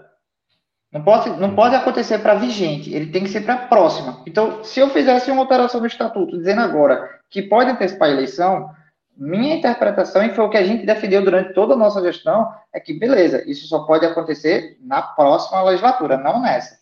Porque ele já tem o direito adquirido é, de estar até 3 de dezembro. Aí eu não posso mexer no direito que já foi adquirido. Minha visão, só a antecipação da eleição se todas as partes envolvidas abrirem mão do seu direito. Eu tenho certeza que no Conselho não teria problema disso, né, que, é, mas a gente vai encontrar resistência no Executivo. E não tem, então, é, a minha visão, a, a, a, apesar de, da parte lá sempre ter um atropelo de direitos, eu não, não vai ser eu que vou fazer isso. Tá? Porque eu É ou respeito os direitos, eu, é o que eu defendo. É mais ou menos o que você fez, em, eu até citei já hoje aqui, em março. Porque você, estatuta, estatu, estatutariamente falando, você tinha um prazo maior para continuar na presidência, quando o Joaquim renunciou. Você tinha um prazo lá para. E aí vo- você foi para um bom senso, né? é, é, sem apego à vaidade nenhuma, e nem ao cargo, nem ao poder Sim, resolveu é, antecipar é, e, e dar um prazo mínimo para registro de chapas e a coisa aconteceu. É isso. sim. Beleza. Respondi, É Maurício? bom, é bom a gente é, respondeu e é muito bom a gente ouvir, porque a torcida Santa Cruz, eu acho que ela precisa desse, desse tipo de informação, sabe? A gente, eu sei que a torcida Santa Cruz ela, ela tá num momento que é assim: se você falar, você é falador, se você não falar, você é omisso, né? Se você faz, você quer tumultuar, se você não faz, você. A Santa Cruz está nessa fase de tão aborrecida que está. Mas, por exemplo, eu que, que estava desejando por uma antecipação da eleição, entendo completamente, entendi completamente a fala de Marino por ser uma questão de, de, de legalidade, né? E de é, é, manter, né? Uma a mesma ideia que foi para os 300, por exemplo, agora com essa questão da antecipação da eleição. Tá. Posso fazer um complemento, Geraldo? Vai, Eduardo. Marino, Marino sempre vai para a parte técnica, eu vou para a parte política. Acho que é porque eu gosto um pouco de política. Vai. Mas eu acho que isso é uma informação importante para o torcedor. Quando o Maurício pergunta sobre uma, uma possível antecipação, né, quando o Marino diz que a gente cumpre o estatuto, é, que o, o, outro lado não vai aceitar, mas a gente tem que falar o seguinte também. É, existia uma pressão, como o Maurício mesmo diz, muito grande para a renúncia de Joaquim, né, pelo, na época encabeçada pelo senhor Rui Monteiro, que hoje é diretor do clube, ou pelo menos se identifica como diretor do clube. É, mas, assim, ultrapassando isso, vamos lá, vamos falar um pouco da política do clube. Quantas pessoas, ou quantos grandes baluartes, quantos grandes, quantos ex-presidentes executivos ou ex-presidentes do Conselho se pronunciaram sobre uma possível antecipação de eleição? Que você viu? Somente um. Acho que até agora só Zé Acho Neves. Zé Neves e Albertino até agora. Eu sei de, eu sei que eu sei assim, oficialmente que eu sei que não que não tem esse interesse. Eu sei que Zé Neves, Romerito, ou melhor, que tem esse interesse. Zé Neves, Romerito, é, eu acho que só. Grande parte da imprensa, se... grande parte da imprensa tem pedido, tem esse entendimento que esse é o momento adequado para se antecipar e dar, e dar tempo para que o próximo presidente ou o próprio Antônio Luiz Neto, caso ganhe, tenha tempo para planejar, né? Tudo que está vindo aí pela frente. Desculpa, Eduardo. Pois é. Não, então, assim, é, não é só uma questão de, de você tentar, como o Marinho disse, eu concordo com o Marinho, eu acho que se a gente fizesse isso, a gente estaria é, cometendo o mesmo equívoco que o, que o senhor Antônio comete quando ele transpõe, tenta transpor as regras de Santa Cruz, mas também você não vê politicamente um movimento é, nesse sentido. Você não vê os grandes baluartes do Santa Cruz falando nessa antecipação. Você não vê o pessoal se reunindo como se reuniu para pedir a saída de, do anterior presidente, para pedir o de agora. Né? Eu não vi é, os últimos presidentes que eu vou citar aqui, eu não vi Alírio se pronunciar, eu não vi Constantino Júnior se pronunciar, eu não vi. Vou, é, Paulo Borba se pronunciar. Tonico né? não é presidente, não, mas ele se pronunciou a favor da, da, da antecipação. eu não vi, é, eu não vi o, os, alguns ex-presidentes se pronunciar quanto a isso. E veja, quando eu falo aqui de política, eu estou falando porque essas pessoas são players políticos do Santa Cruz. Tá? Isso é fato. Isso é inegável. E eu acho que essas pessoas elas, elas são é, formadores de opinião dentro do Santa Cruz. Então, assim, elas teriam uma força muito grande nesse sentido. Mas o que você vê é que essas pessoas continuam é, caladas, continuam sem falar nada, né, sem dizer se apoia ou não, se era o momento. E veja, ninguém está falando aqui em fazer um chapão, em todo mundo conversar e tentar uma falsa paz novamente. O que a gente está dizendo é que o momento hoje do Santa Cruz, ele precisa realmente dessa antecipação torcedor ele não confia que esse grupo atual que está no Santa Cruz conduza o seu futuro. Seja o futuro como uma associação, ou seja o futuro como uma SAF.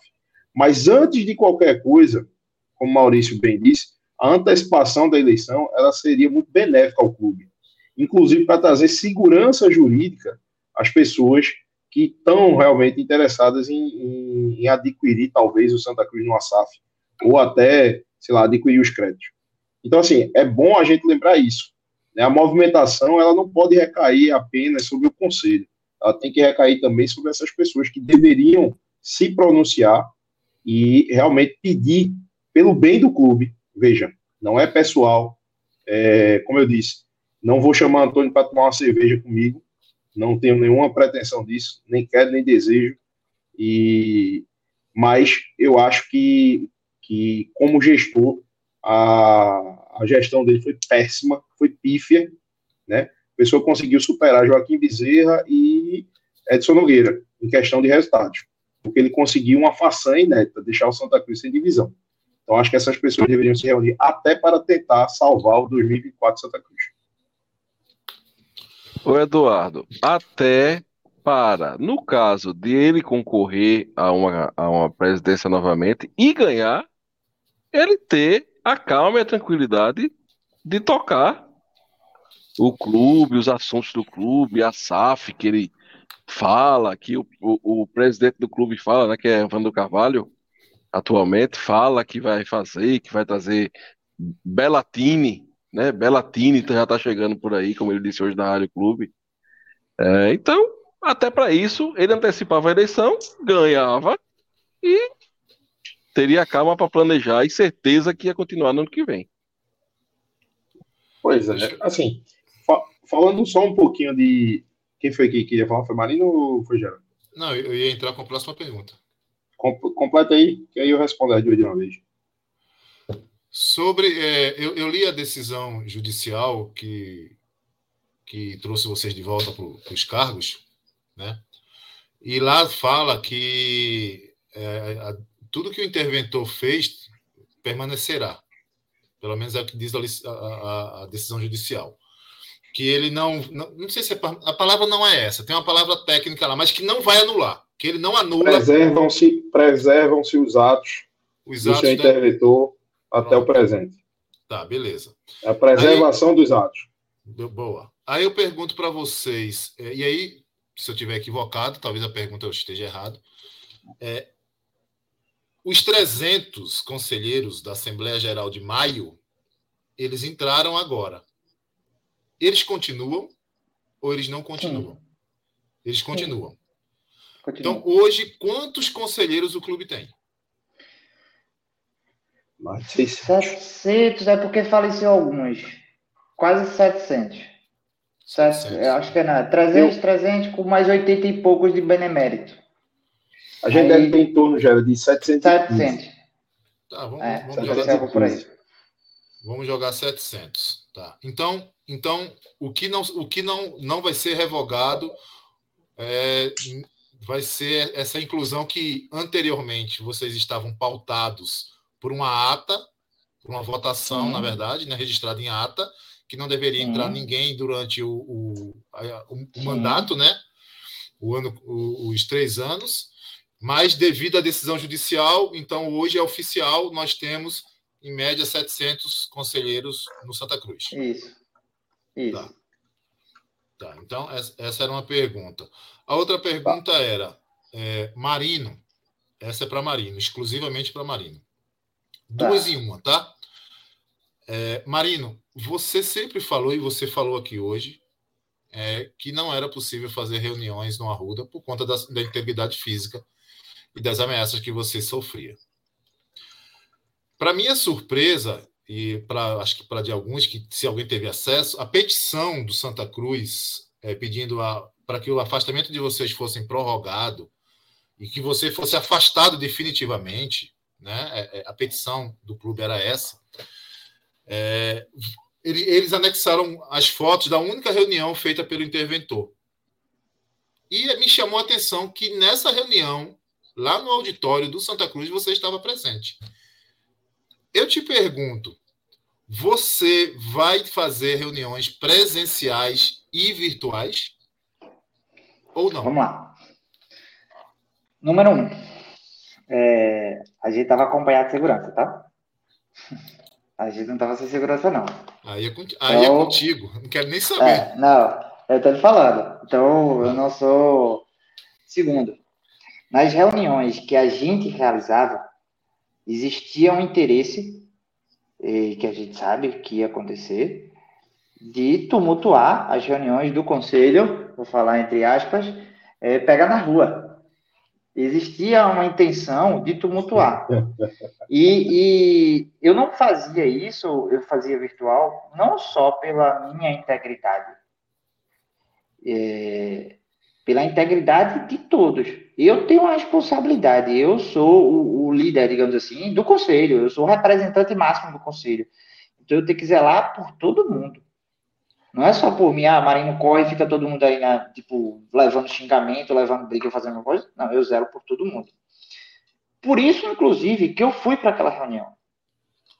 Ó, é, eles nem tanto que eles falam que eu participei e votei. Mas a decisão judicial, ela não só me afastou da posição de presidente, ela me afastou da condição de conselheiro. Então eu Os tive direitos, né? É, eu tive os meus direitos de presidente e conselheiros suspensos. Então ali, em tese, eu não era nem para ser autorizado a entrar. Mas você vê como estava, que não tinha controle nenhum, eu pude entrar. E ainda assim, disseram que eu votei, ou seja, meu voto não é para contar. Mesmo que eu tivesse levantado a mão, que não foi o caso, meu voto não é para contar porque eu não era conselheiro naquele momento.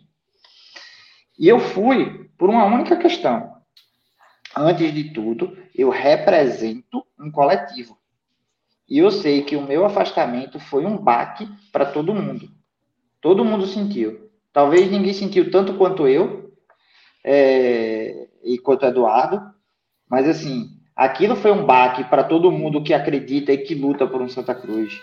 Então ali para mim foi muito mais, eu fui por uma questão muito mais de um ato de tipo assim, ó, eu preciso dizer para todo mundo que não desista.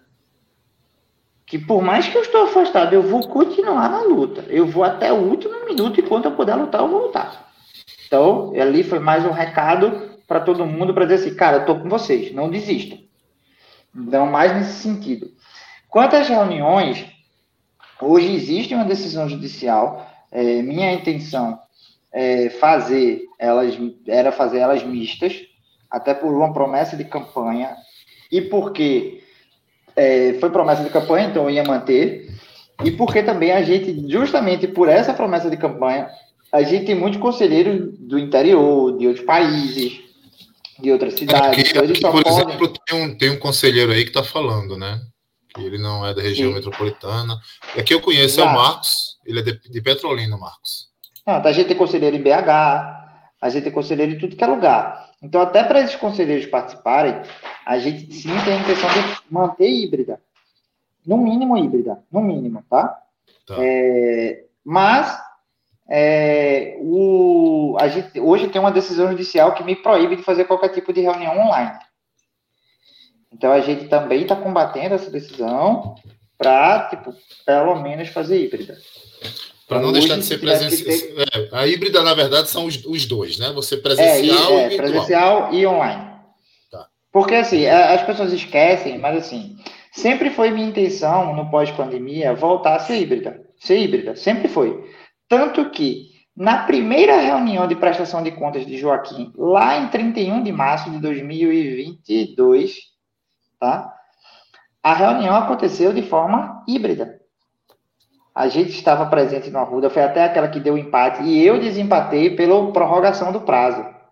Eu que desempatei para dar mais 30 dias, porque ali foi pedido do contador do clube que não estava pronto as contas, e eu que desempatei. Aquela foi híbrida. A gente estava no Arruda, abriu um telão no Arruda, estava com um telão, tudo fez híbrida. Aí depois daquele momento, teve a, a questão da, da, da Assembleia Geral lá, começou a confusão, foi quando a gente começou a ser ameaçada, eu parei de fazer híbrida. Mas então eu ia voltar a fazer híbrida, ia voltar a fazer presencial. Mas aí, é, turma de Antônio não sabe se controlar, não sabe falar a linguagem, talvez, essencial, a linguagem da violência. Aí, tipo, também eu tenho que preservar todo mundo, porque eu não quero ver lá, a gente tem conselheiros, pessoas de idade, tem um monte de conselheiro que é pai, tipo, pô, você vai para uma reunião de uma coisa que é pra gente discutir o futuro, uma coisa boa, e tá num, sabe, numa coisa, numa baixaria, num, tipo, numa violência, porque às vezes as pessoas acham que violência é só chegar lá, dar um burro. Violência também é verbal, violência também é, é não verbal, linguagem não verbal. Sabe? Tipo, é tá lá um cara do lado do seu carro. É simples, a gente não precisa falar nada. As pessoas acham que ameaçar é só dizer assim, ó, oh, eu vou te pegar. Não. Às vezes ele tá um cara do lado do seu carro. Ameaça velada, né? Exato. É. E quando vai ser Mas, a próxima reunião? Já tem data? A gente ainda não tem data. Ainda não. Maurício, contigo. Paz, eu vou dizer a você que é, Marino, eu, eu digo isso direto ao no, nos grupos, né? Outra, outra, outra coisa que a torcida do Santa Cruz faz é, é apontar dedo para dizer assim sempre: ninguém faz nada, ninguém faz nada. E eu sempre digo nos grupos que quando a gente diz a torcida do Santa Cruz é omissa, é, a, ninguém faz nada, a gente está falando da gente também, né? De cada um de nós. É, e nos grupos, apesar de ter críticas, né, a, ao conselho, e eu, quando, eu, quando eu falo do conselho e da torcida no geral, eu sempre me coloco também nessa crítica, né, de, de omissão, de, de, de, de não fazer as coisas, eu sempre digo que você, Marinho, e se eu fosse você, eu já teria abandonado esse barco faz muito tempo. Por tudo isso que você relata, há muito tempo. Entendeu? É, e eu sempre digo ao pessoal: vocês podem achar que é, o conselho não é o ideal, que o pessoal é, é politicamente é, é, é, fraco, como a gente escuta direto, é, até pela, pelas decisões judiciais que vinham tendo sido tomadas né, anteriormente. Vocês podem achar tudo, mas o conselho atual do Santa Cruz é, é o, o, o último bastião que faz essa moto aqui agora que faz com que é, o executivo não faça tudo o que ele quer dentro do clube. Tudo, tudo, tudo ele quer dentro do clube. Então, eu sempre digo ao pessoal, e, e, e às vezes até fiz post em rede social, apoiem o Conselho Deliberativo do Santa Cruz e Marino. Entendeu? É, tudo que você relata aqui é, é, é, é muito delicado. Entendeu? E revela um Santa Cruz que é extremamente insalubre politicamente. E é, uma das críticas que eu faço aqui, né, nesse podcast, nas redes sociais também, e Eduardo falou aqui também nessa live, é o silêncio de muita gente que é influente na torcida de Santa Cruz. Esse silêncio. Você pode é, é, organizar evento, você pode doar dinheiro, você pode fazer o que você quiser. Mas esse silêncio seu faz muito mal Santa Cruz. Muito mal. Muito mal. Você pode doar máquina, fazer a miséria. Porque pelada. você ama o Santa Cruz. Hã? Organizar pelada. Organizar pelada. Pois, pois é. Ir para todos os jogos. Né? Você pode fazer o que. Seu torcedor. Mas esse seu silêncio, esse silêncio desse pessoal faz muito mal Santa Cruz. E aí é um, eu, não, eu não quero dizer aqui que aconteça no clube o que aconteceu na eleição do Pro Santa, é, é, é, que nomes sejam é, execrados, que. Entendeu? Não quero, mas é preciso se levantar contra tudo que ocorre no Santa Cruz, pô. Tudo que ocorre é muito, é muito pesado e novas lideranças também não surgem por conta disso, por conta desse ambiente que você observa e diz, rapaz, não... Wagner tá aí. Wagner tá Exato. aí. Talvez Wagner não fosse o ideal para ser um presidente hoje, porque para você para ser presidente do clube você tem que ser politicamente tem que ter um, um, um, um pessoal por trás de você também, né? Com certo poder financeiro para tocar inicialmente o clube. Pronto. Mas é um, um cara que se, se tornou uma liderança, mas que já deu entrevista essa semana dizendo que não, não quer nada com o clube, porque não vai entrar, né? Por tudo isso. Então, não é nenhuma pergunta, Gera, é só um desabafo aqui meu. Eu posso é, até é, complementar seu desabafo. Pode falar, Marino, pode falar. É, só para só terminar vai... aqui, só para terminar aqui, a gente viu e sofreu na Arena Pernambuco naquele jogo contra o Retrô. A gente viu que vocês sofreram, né? E a gente sofreu também. Verdade, vocês na, estavam lá. naquele jogo contra o Retrô, né, na Arena Pernambuco. Então é muito, é muito, é lamentável tudo isso, sabe? Pronto. É, só para você ter uma noção é, simples daquele jogo, é, eu falei entrar nesse detalhe, mas assim, é como você falou. Eu, eu vou bater numa tecla, por isso que eu quis complementar, que eu sempre bati no Santa Cruz. Desde o primeiro momento que eu entrei como conselheiro, eu bati nessa tecla. Novas lideranças não surgem no Santa Cruz porque o ambiente é muito insalubre. O ambiente é de massacrar. O ambiente é muito desgastante. É desgastante pessoalmente falando. Eu vou dar exemplos das lideranças que surgiram com o Pro Santa e IPC. Tá? Ó, João Santana se afastou. Independente se é bom ou ruim a liderança, tá? Eu estou só falando que se afastou, se afastou. E a turma lá inventava um monte de coisa da esposa dele que era uma liderança. Johnny, não precisa nem falar a quantidade de ameaça que Johnny recebeu. Marenas, não precisa nem falar. Joaquim, não precisa nem falar. Frutuoso, que era uma nova liderança, não precisa nem falar. Todas essas pessoas que eram novas lideranças, elas foram massacradas. Elas foram massacradas. Tipo, tentaram fazer comigo. Não vou dizer para você que eu nunca pensei em renunciar, pensei inúmeras vezes, mas eu não tomo decisão sozinho. Eu muitas vezes levo para o grupo, o grupo que me deu um suporte gigantesco. E, e as pessoas que Eduardo falou, Eduardo, Renato Nogueira, Luzimar, Diego Hidalgo, Marco Benevides, foram as pessoas que sempre tiveram ao meu lado, quando ninguém estava, essas pessoas tiveram, e assim, foram que me deram suporte para a gente continuar. E a gente, assim, quantas vezes eu cheguei e disse assim, velho, vou estar fora, e Eduardo falava assim, Marino, você está lutando pelo certo. A gente não pode baixar a cabeça para isso e dizer, pô, vamos lá. E quando eu estava no momento baixo, tava o menino lá me suportando. Quando Eduardo estava lá no momento baixo, querendo me tacar o foda-se, tava a gente lá, não, tem que ficar, e a gente fica.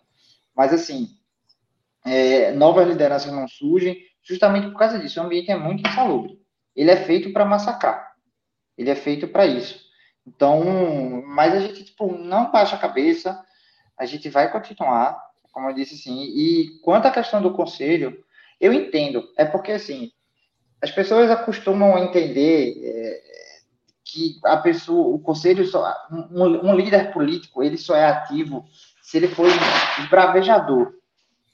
Se ele for aquela pessoa que esbraveja, que ataca, que bota Populista. o dedo na cara. Populista. É, não é o meu perfil.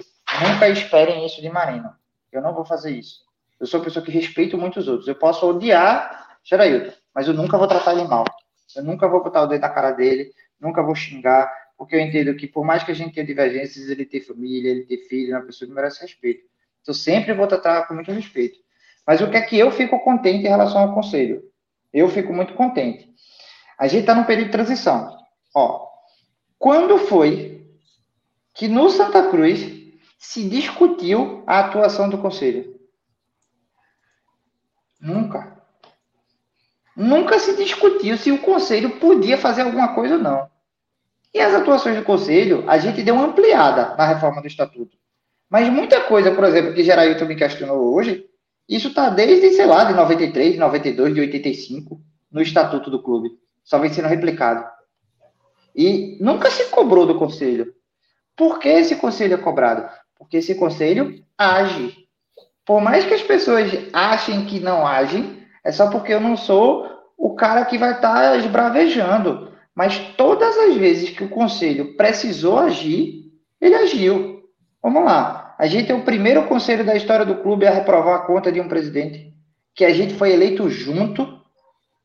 A gente foi eleito junto. A gente era a chapa de Joaquim. A gente é o primeiro conselho da história do clube a impugnar uma lista de sócios. As listas de sócios eram feitas sempre bizarramente e nunca nenhum conselho impugnou. A gente foi quem impugnou e a gente judicializou. Veja, a gente não só impugnou, está judicializado isso, a gente judicializou isso. E você pensar o seguinte, a discussão da lei sócio não acabou porque está judicializado, está judicializado, desde lá atrás. Isso, ninguém nunca fez isso no Conselho. O Conselho nunca teve esse embate, nunca teve esse protagonismo. Então, por mais que as pessoas às vezes achem que o Conselho é omisso, que faz, que eu concordo com a crítica em alguns momentos. A gente, em algum momento, como eu disse, a gente não acerta tudo. Em algum momento era para ter agido, a gente não agiu. Em momento, talvez outros momentos, não era para a gente ter feito nada e a gente fez. São decisões que vão aparecendo e a gente vai tomando.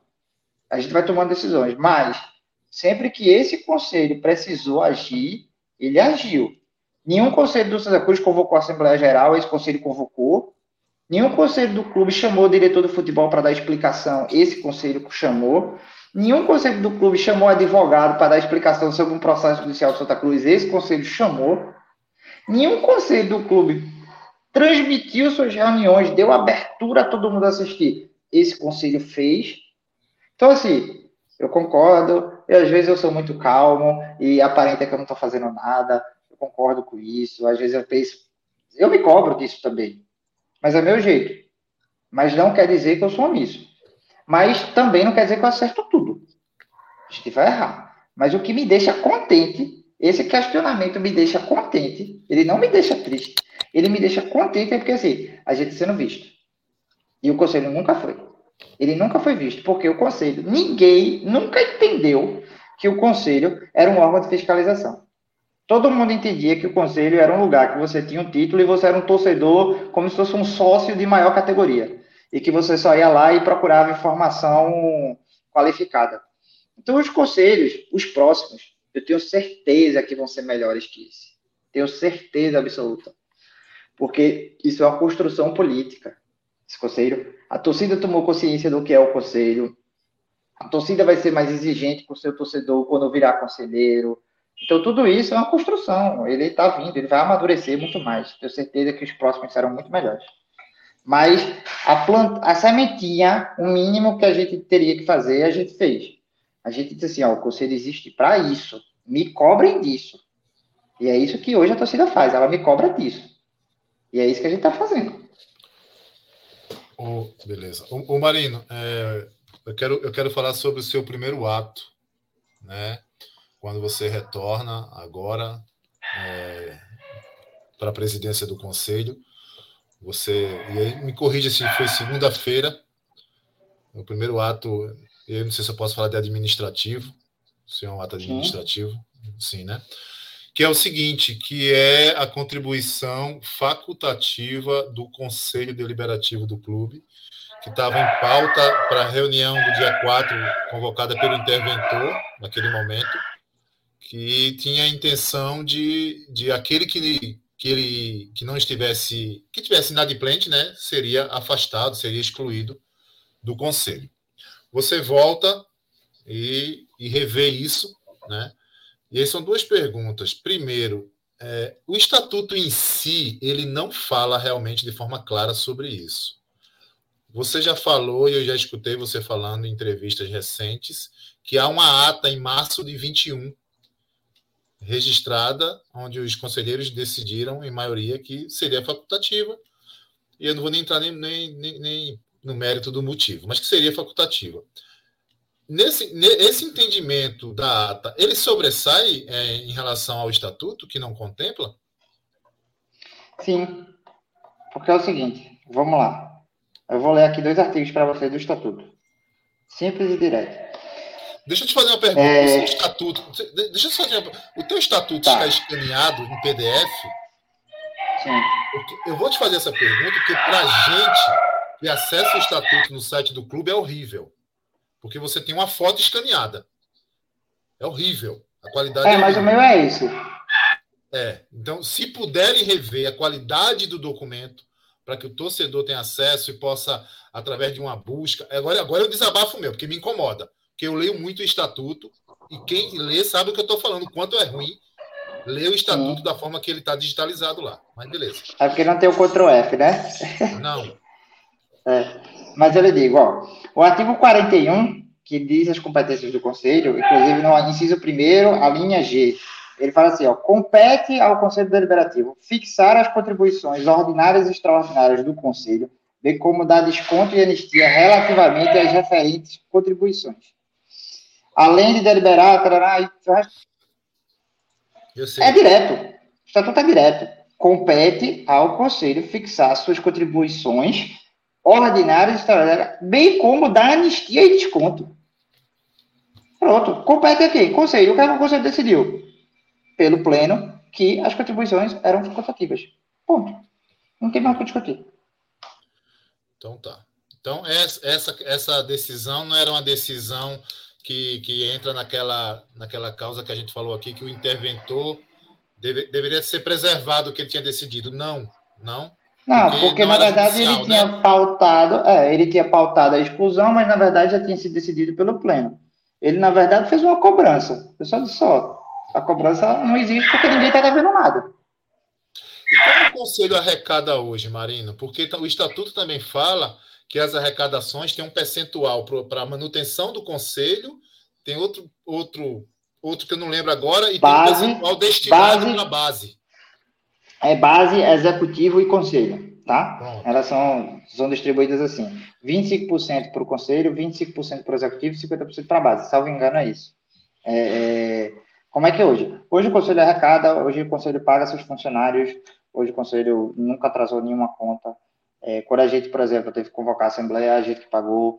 Quando teve que pagar a limpeza de sala, a gente que paga. A gente faz tudo. Não tem uma conta do conselho atrasado. O conselho tem, além dos conselheiros efetivos, tem conselheiros colaboradores, tá?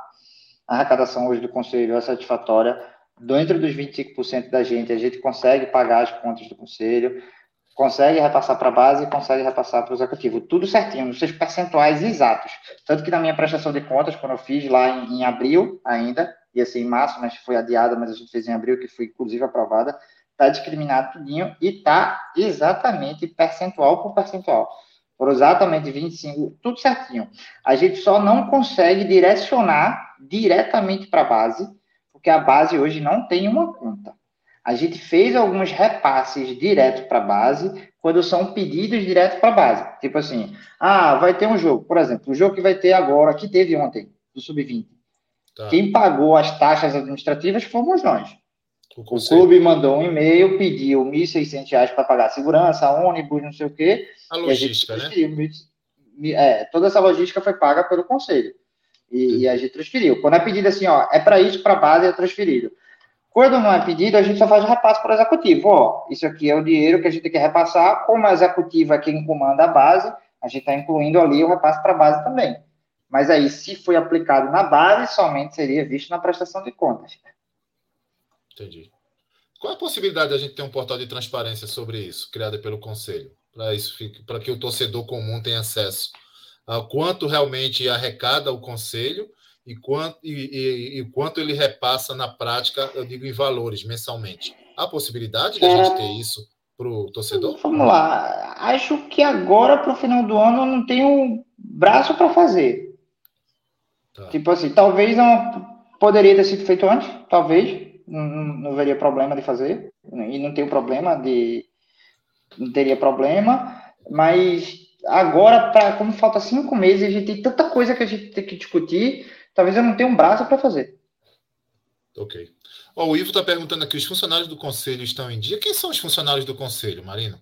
Sim, aproveitando, aproveitando nisso, é, é, eu quero tocar num, assunto que também é, veio a público, principalmente quando vocês estavam afastados, é sobre o, o, o contrato que Eduardo Cavalcante tem junto ao conselho, o conselho tem junto ao Eduardo, que é que é um valor, me corrijam, de aproximadamente R$ 2.500 mensal por um determinado Sim. tempo aí. Eu queria que vocês falassem sobre isso também, se, se vocês se sentirem à vontade aí, eu queria escutar tá, sobre isso. Sim. Aí Eduardo, sim, na verdade, né? É, aí eu acho que eu prefiro, eu prefiro até falar, nem Eduardo responder isso aí. Então vocês escolhem. Porque acho que ele vai estar defendendo causa própria, eu prefiro falar. É, questão dos funcionários, religiosamente em dia, tá? É, questão do Eduardo. Eduardo é conselheiro, ele não é da mesa diretora. Ele não tem obrigação nenhuma de estar ali ajudando as reuniões, assessorando, redigindo todas as atas, redigindo todos os ofícios, abrindo sala de, de tribuna do conselho quando a tribuna tinha jogo, era ele que abria, ele que fechava, contratava, quando precisava de serviço, fazia, quando tinha que pagar, fazer pagamento, ele que fazia. Eduardo não tinha obrigação nenhuma de fazer isso. Como conselheiro, não tinha obrigação nenhuma. Tipo, é, infelizmente, a pessoa que eu gosto muito, minha vice, é minha é contratar segurança, negociar tudo.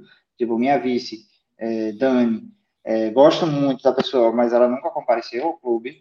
Então, assim, tem funções regimentais que Dani tem que cumprir, tem funções regimentais que Vanessa tem que cumprir, e, tipo, e dentre várias situações não, não fizeram, por N motivo, eu não estou não tô crucificando, estou só relatando o fato, e eu estava sozinho, precisava de ajuda, e eu chamei Eduardo, já tinha Vitor, Vitor Silva, ele era o, o, assessor do conselho antes de Eduardo.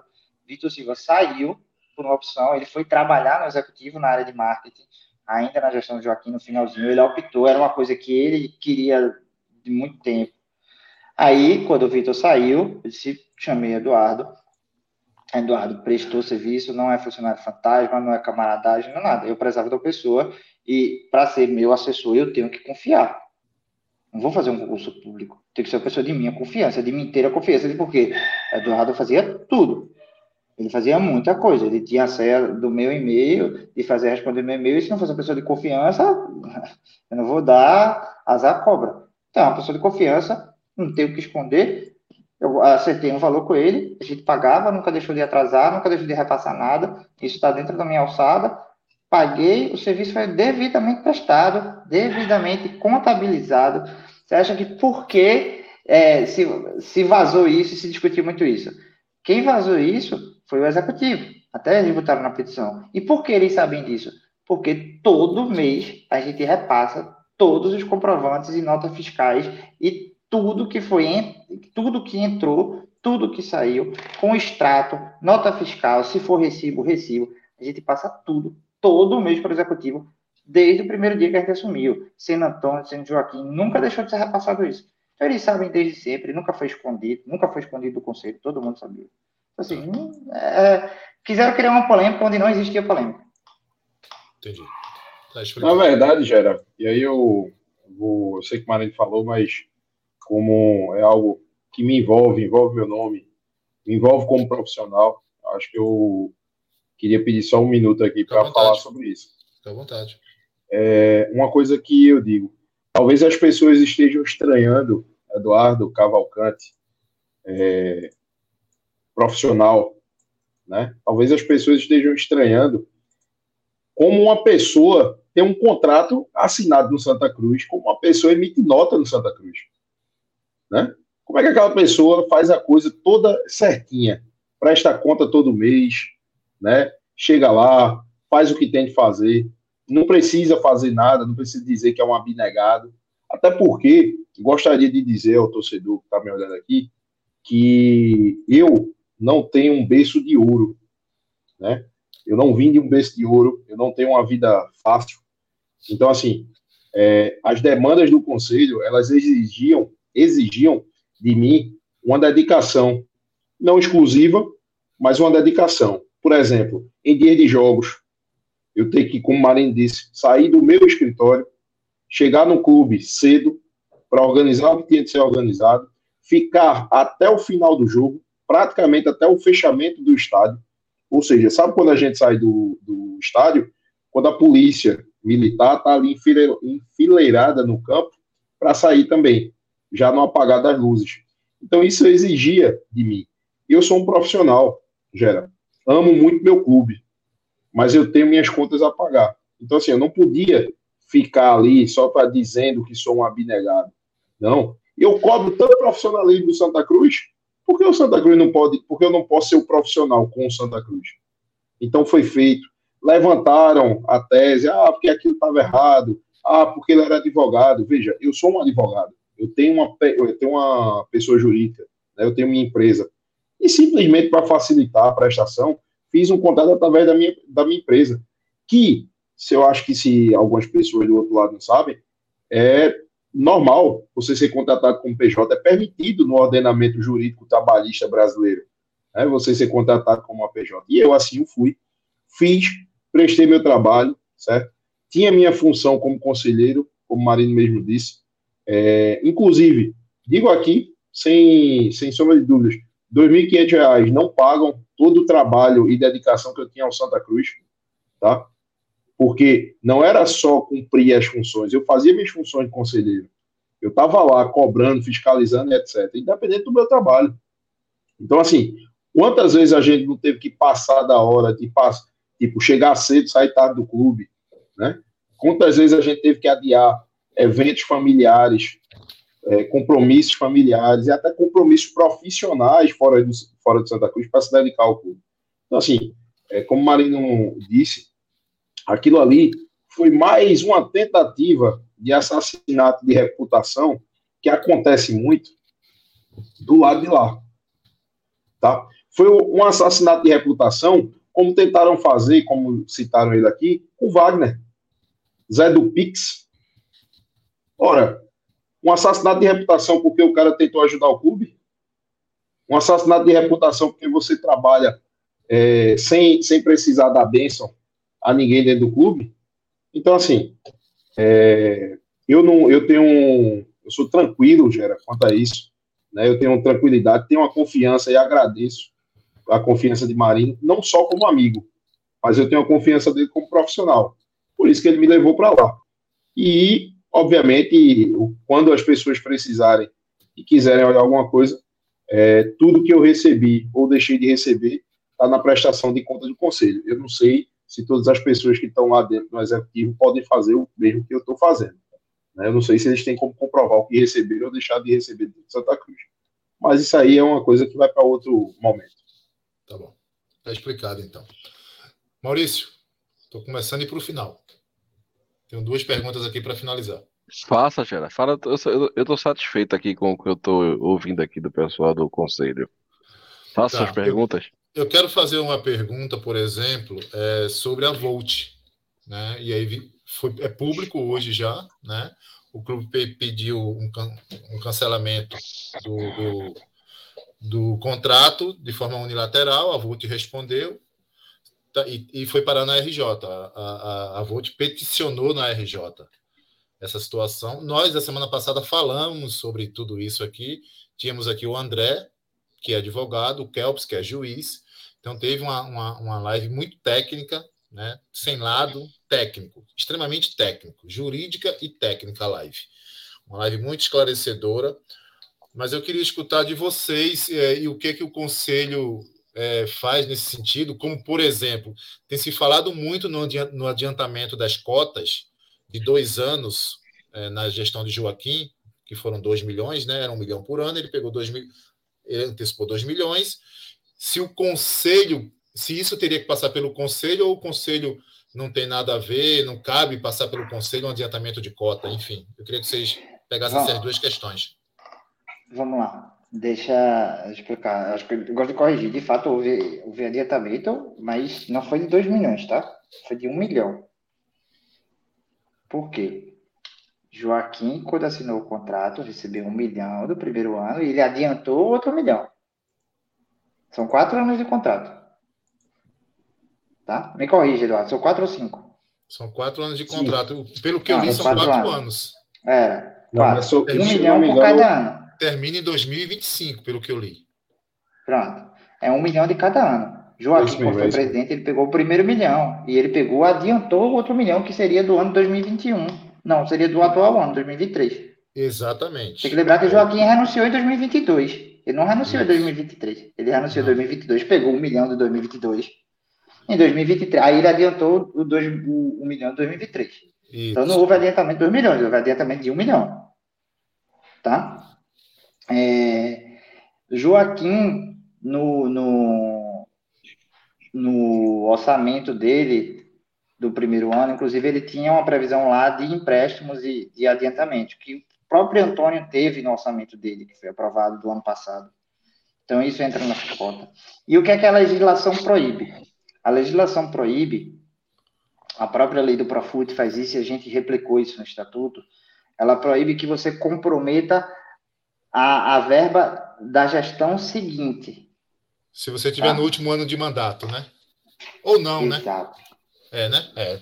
é. Eu lembro. A eu legislação, ou seja, Joaquim, em tese, antecipou o que era dentro do mandato dele. A questão é que ele renunciou, mas ele antecipou o que era dentro do mandato dele. E a, a, a, legislação não proíbe isso. A legislação proíbe assim, ó, você pode até antecipar da gestão seguinte, mas 20%, salvo engano, que você pode antecipar da gestão seguinte. Entendi. Você não pode comprometer como um todo. Como Mas, assim, antigamente, né?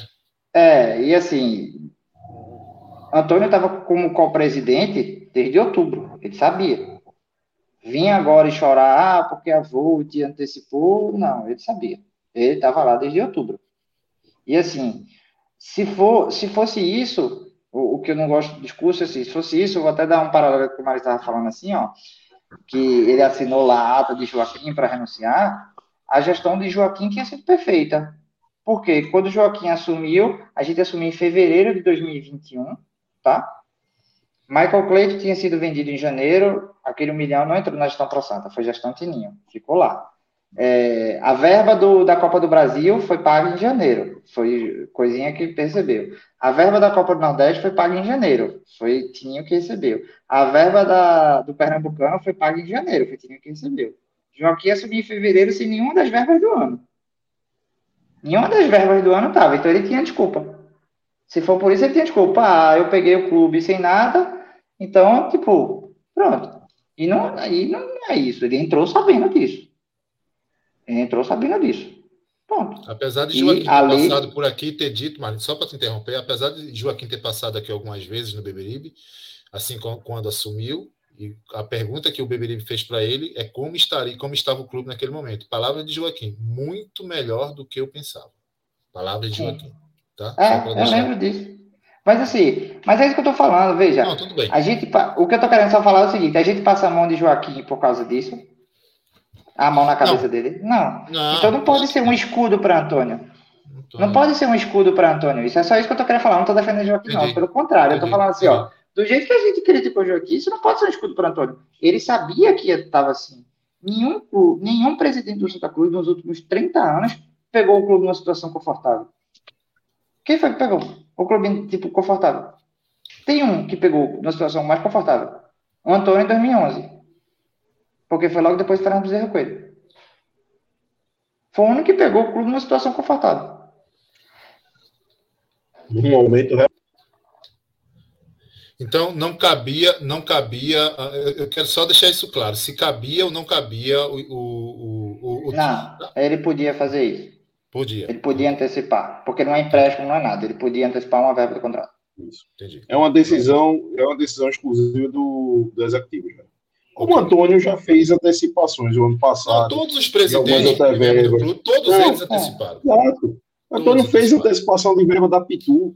Antônio fez antecipação de, de, de verba da Crona, por exemplo. E nem por isso ninguém questionou ele quanto a isso. É. Olha, veja não pode só, utilizar disso como uma muleta. Eu acho assim, o que é que eu acho? Minha opinião pessoal. É, se você antecipa dentro do seu mandato, para mim tá ok. Exato. Para mim, para mim tá ok. O que não tá não ok é quando você compromete o mandato futuro de alguém. Exato. Que o cara já pega o clube negativo, já pega uma bomba, Exato. né? E nós tivemos casos no Santa Cruz, eu não vou relacionar aqui, relatar, senão a gente vai passar a noite. Sim. Mas nós tivemos casos aqui que presidentes anteciparam cotas de, de gestão que ele não estaria mais na, na presidência, por exemplo. Tem Não, o que eu não concordo, Jaraíto, o que eu não concordo, sabe o que é? É você romper um contrato que falta 2 milhões para receber, vai ser a maior verba do próximo ano, no ano que você não tem campeonato, e você compromete a gestão seguinte. No apagar das luzes. É um Faltando fôlego cinco pra meses para o término do seu é mandato. fôlego, né? É, claro, que, quem. Fôlego. Vamos lá. Se ele apresentar um novo patrocinador que pague tão bem tu ou mais, eu vou ficar calado. Mas como é que você, faltando cinco meses para sua gestão, você rompe um contrato que quem vai patrocinar o Santa Cruz pagando no mínimo um milhão por ano no próximo ano, quando a gente só tem três meses de calendário garantido? É, não, eu também acho. Veja só, eu não tenho apego a ninguém. Se ele, se, se ele, se ele conseguir realmente um patrocinador, um, um fornecedor Claro. de camisa, que cubra o que a. Volt está propondo e pague a Ótimo. multa, porque também tem multa para a gente não ficar Exato. não, não absorver tudo isso, vida que segue. Excelente. Decisão do executivo, compete a ele. Mas o que eu acho perigoso é justamente isso: é você não apagar das luzes, comprometer os próximos dois anos, abrir mão de 2 milhões de reais. O qual é o recado que a gente está dando na recuperação judicial? Vê, eu tenho que falar para o meu credor que o plano que eu apresentei eu tenho capacidade de pagar. Aí qual é o recado que eu estou dando para ele? O recado que eu estou dando para ele é o seguinte: eu estou em plena recuperação judicial, estou devendo salário e ainda estou abrindo mão de 2 milhões e criando mais um novo passivo, que é a multa. Pronto, esse é o recado que ele está dando. É isso que me preocupa. E assim, a gente vai pedir esclarecimento para tipo, ver, entender. Eu também não sei o que aconteceu, não sei porquê. Claro, preciso que ele se explique. Sempre dá o direito ao contraditório, explicação, para a gente ver as medidas que vai fazer. E, e, e, boa parte, tipo, a gente vai ter que comunicar na recuperação. Porque tem coisa, o conselho também tem limite de atuação. A gente não toma É por isso que eu decisão. estou perguntando até poder- onde vai, né? a gente, o mais que a gente pode fazer é pedir esclarecimento e, tipo, levar para a recuperação. Tá. Entender o que é que está acontecendo, porque é uma decisão dele de romper, mas entender o que está acontecendo e levar para a recuperação. Ok. Complementando um pouquinho aí, eu cheguei a ler, os autos são públicos, para quem não sabe da nossa recuperação judicial, e eu e Marina, a gente faz parte do processo a partir do momento que nos afastaram. E eu cheguei a ler né, a peça da Volt, é, e assim, o que me causa estranheza, com- complementando o que Marino disse sobre a questão do recado que a gente passa para o, o que o Santa Cruz passa para a RJ, para os credores, é porque sequer houve uma consulta formal ao administrador judicial. Tá? O administrador judicial ele não foi consultado. Eu, não, eu, eu, eu chego a, a, a duvidar se os advogados do Santa Cruz foram, se foram bem, os advogados da RJ foram consultados sobre isso. Porque, assim, é uma renúncia de receita, como o próprio Marinho disse, é um, um apagar das luzes que pode vir a prejudicar né, o futuro presidente do Santa Cruz, né, o futuro, a, futuro presidente do Santa Cruz, que pode vir a prejudicar a RJ de Santa Cruz. Porque eu tenho uma receita garantida. E aí, uma coisa que eu gostaria de elucidar para o torcedor de Santa Cruz, que é o seguinte: é, sobre essa questão do contrato da Volt. Nós, como o Marinho disse aí, muitas vezes, muitas decisões que Joaquim tomava, ele chamava o, o conselho para avalizar de alguma forma, principalmente quando era questão contratual, para não estar cometendo nenhum equívoco.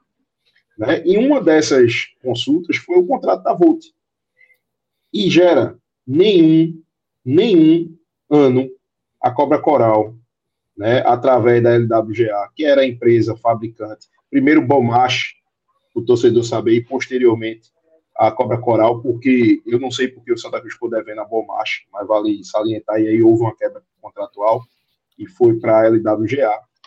É, em nenhum momento o Santa Cruz conseguiu arrecadar, nesses anos de Cobra Coral, um milhão de royalties mínimo, Anualmente, Nenhum. você fala, né? anualmente. É. Exato. Todos ficaram em torno de 500, 600 mil, estourando 700 mil.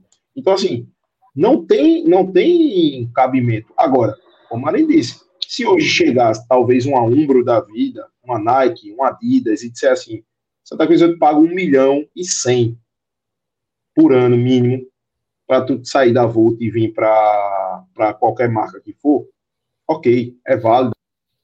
Benefício de Santa Cruz, você ganhou 200 mil a mais. Mas aí entra também aquela situação que você falou.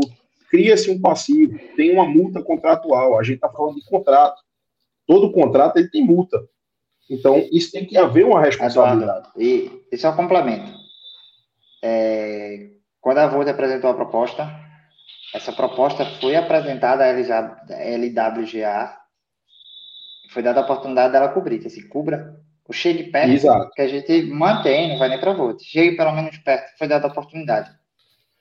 Tá? Mas enfim, Exato. vamos lá. O que me Isso. chama a atenção, Isso. só para encerrar, o que me chama a atenção na petição da Volt, como é pública, todo mundo leu, todo mundo tem acesso, Sim. é que a própria Volt não, não se nomeia credora do clube. O clube não deve para ela. Né? Porque ali é, é que se alguém deve, e aí. Porque a recuperação, a recuperação judicial resume no seguinte: o Santa Cruz deve para você, você se torna credor. A Volt está dizendo que o Santa Cruz não deve nada para ela.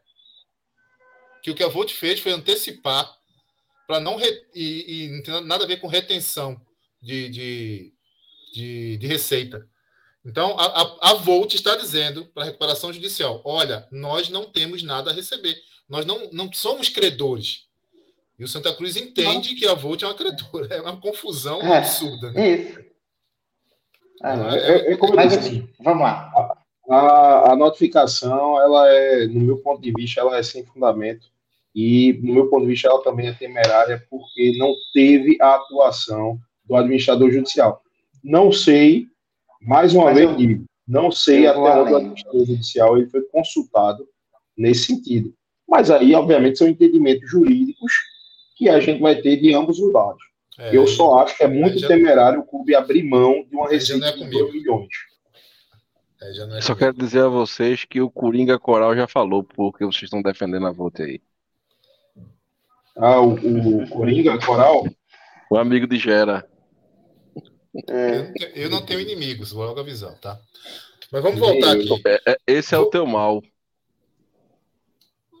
Não sei se é meu mal, não, Maurício. É, a gente foi, a gente foi parando, esse homem apertou a mão até de cega Dedé, mãe de pantanha. Aperta a mão de todo mundo, todo mundo ficou no camarote do Beberibe. Meu, gera do povo. O Santa Cruz não é do povo, mas gera do povo, pô.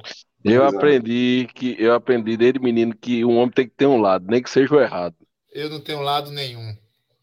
Naquele sou... dia tinha até amigo do presidente querendo brigar comigo, né? Naquele dia na arena. Naquele dia na arena foi bem agitado. Mas nós tínhamos, nós tínhamos na arena, e eu já falei isso aqui, é, é, membros do Pro Santa, junto com. Meu. Ah, eu vou perder tempo? Não vou perder tempo. Tá. Vamos, vamos, é, vamos passar. Vamos, vamos, vamos para o finalmente aqui. Vamos para o finalmente. Vocês, vocês têm noção da. Tu chama da... a turma para entrevista e não deixa a turma falar, pô. Cortasse Marina agora. Mas Marina falou mais do que todo mundo. Eu ia falar não, eu ia falar não. Eu falei só assim, vamos lá. Vocês, vocês têm noção da representatividade que tem sobre vocês com esse retorno de vocês aos respectivos cargos e o quanto o torcedor comum é, tem esperado ou espera ou tem uma expectativa de que vocês realmente é, representem a grande massa ou grande parte dela. Vocês têm noção disso? Vocês sentem isso no dia a dia? Gera, eu vou falar para você assim, você nunca vai ter noção. 100%. Você nunca vai ter noção. A gente não está ali fazendo para aparecer. A gente nunca fez para aparecer. Pelo contrário, ó, hoje o, o, o, nosso grupo político, digamos assim, ele foi formado por um grande acaso. Eu era vice, todo mundo renunciou, eu fiquei. Eduardo é meu amigo de longa data, mas Marco eu não conhecia, eu o conheci no conselho. Renato Losimaia eu não o conhecia, eu conheci ele no conselho e conheci eles dois justamente por serem conselheiros atuantes. Então eu chamei para junto, disse: opa, venham para junto. Diego Hidalgo eu não o conhecia, eu conheci ele no clube, já depois da gente ganhar. Renato Nogueira, não, eu já conheci ele de longa data. Então, assim, a gente foi ali trabalhando, não foi porque a gente veio articulando de antes e a gente, a gente se conheceu justamente todo mundo trabalhando pelo Santa. Eu estava lá no conselho todo dia, aí Marco viu que eu estava indo lá e eu chamava Marco, ó, Marco e Eduardo era advogado. Marco, ó, a gente está com um processo, uma situação aqui de um contrato, vem aqui me ajudar. Chamava Eduardo, aí Renato e Renato Nogueira e, e Renato Losimar, que são todos da área jurídica, aí eu acabava, eles atuavam na comissão de esportes amadores, eles eram bem atuantes, então eu comecei a ajudar eles na atuação e a gente foi fazendo. Diego Hidalgo estava ali no futebol, eu estava sempre ajudando, quando, como ele era da base no começo, eu estava sempre ajudando, a gente ajudando financeiramente a base, então ele vinha pedir para a gente ajuda, oh, a gente precisa disso, precisa daquilo, vamos viabilizar esse projeto. A gente se conheceu justamente trabalhando pelo Santa Cruz a gente não tinha, não tem, e também não vejo problema nenhum se a gente tivesse pretensão política. Se tivesse, não teria problema nenhum em falar, porque eu acho que é outro mito que eu combato muito do Santa Cruz, de que se você quer ser candidato, você é uma pessoa do mal. Tem esse mito no Santa Cruz. Se você faz qualquer coisa, isso é, tem, tem fins eleitoreiros. Assim, qual o problema? Ah, Wagner juntou 200 mil pagou. É porque ele quer ser presidente. Qual o problema? Não tem problema nenhum de querer ser presidente. Só então, pode assim, ser toda a casta. É, a gente, a gente se conheceu ali, então assim, você nunca vai ter noção de fato da sua representatividade depois. Eu acho que você vai ver depois. A gente vai ter uma noção. A gente faz ali porque a gente ama o clube. É, é, a gente está ali, a gente doava, ó, antes de começar tudo isso, praticamente todos esses nomes que eu falei, a gente fazia expediente no clube. A gente trabalhava, acho que todo mundo trabalhava até uma hora da tarde, duas horas da tarde, estava todo mundo no clube, praticamente a gente saía todo dia, nove, dez horas da noite. A gente estava ali pelo clube. E eu, eu senti um pouco mais nessa nossa volta. Aí eu confesso assim, nessa nossa volta, eu acho que muita gente às vezes nem sabe quem eu sou, até por, por meu perfil, eu sou mais discreto, eu não apareço tanto, não fico. Até eu brinco assim, a turma quis criar uma fake news que porque eu passei 40 dias na presidência do clube, eu queria que minha foto tivesse no hall de presidente do clube. Criaram essa fake news. E eu brinco, tipo assim, minha foto não tá nem na sala do conselho, que eu fui presidente dois anos. Até hoje eu não botei, Neide me cobra toda vez que ela me vê.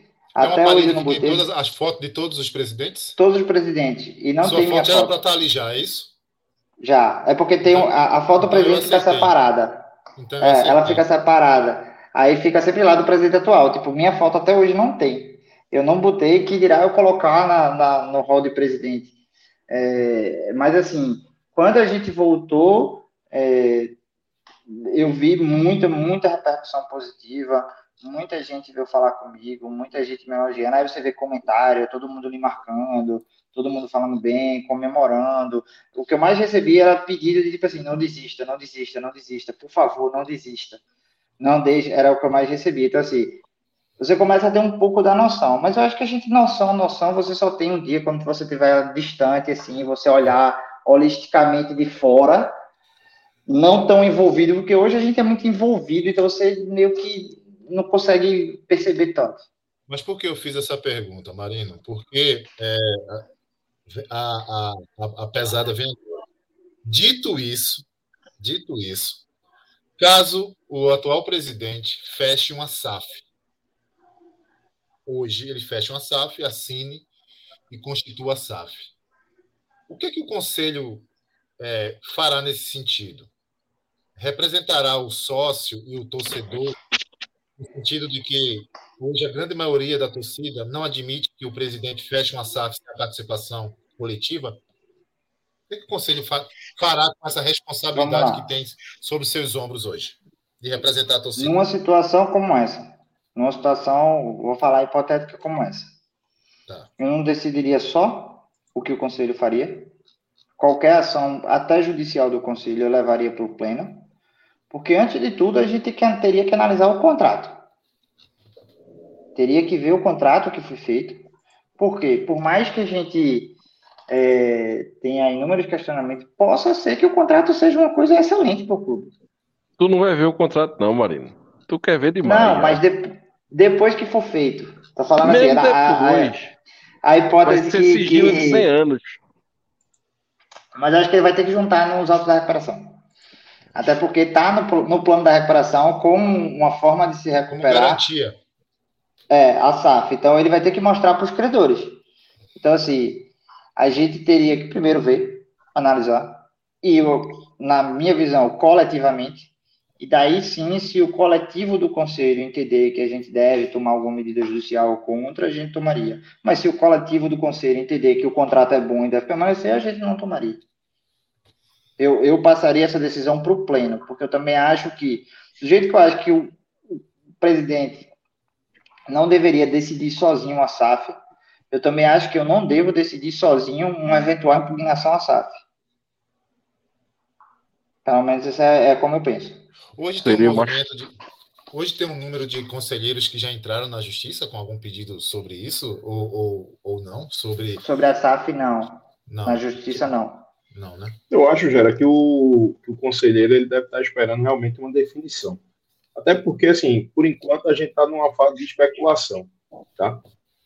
É, eu já me pronunciei várias vezes que sou a favor da SAF, tá? Eu acho que a SAF, eu, eu sempre disse isso desde o começo que a SAF é o, a salvação a curto médio prazo.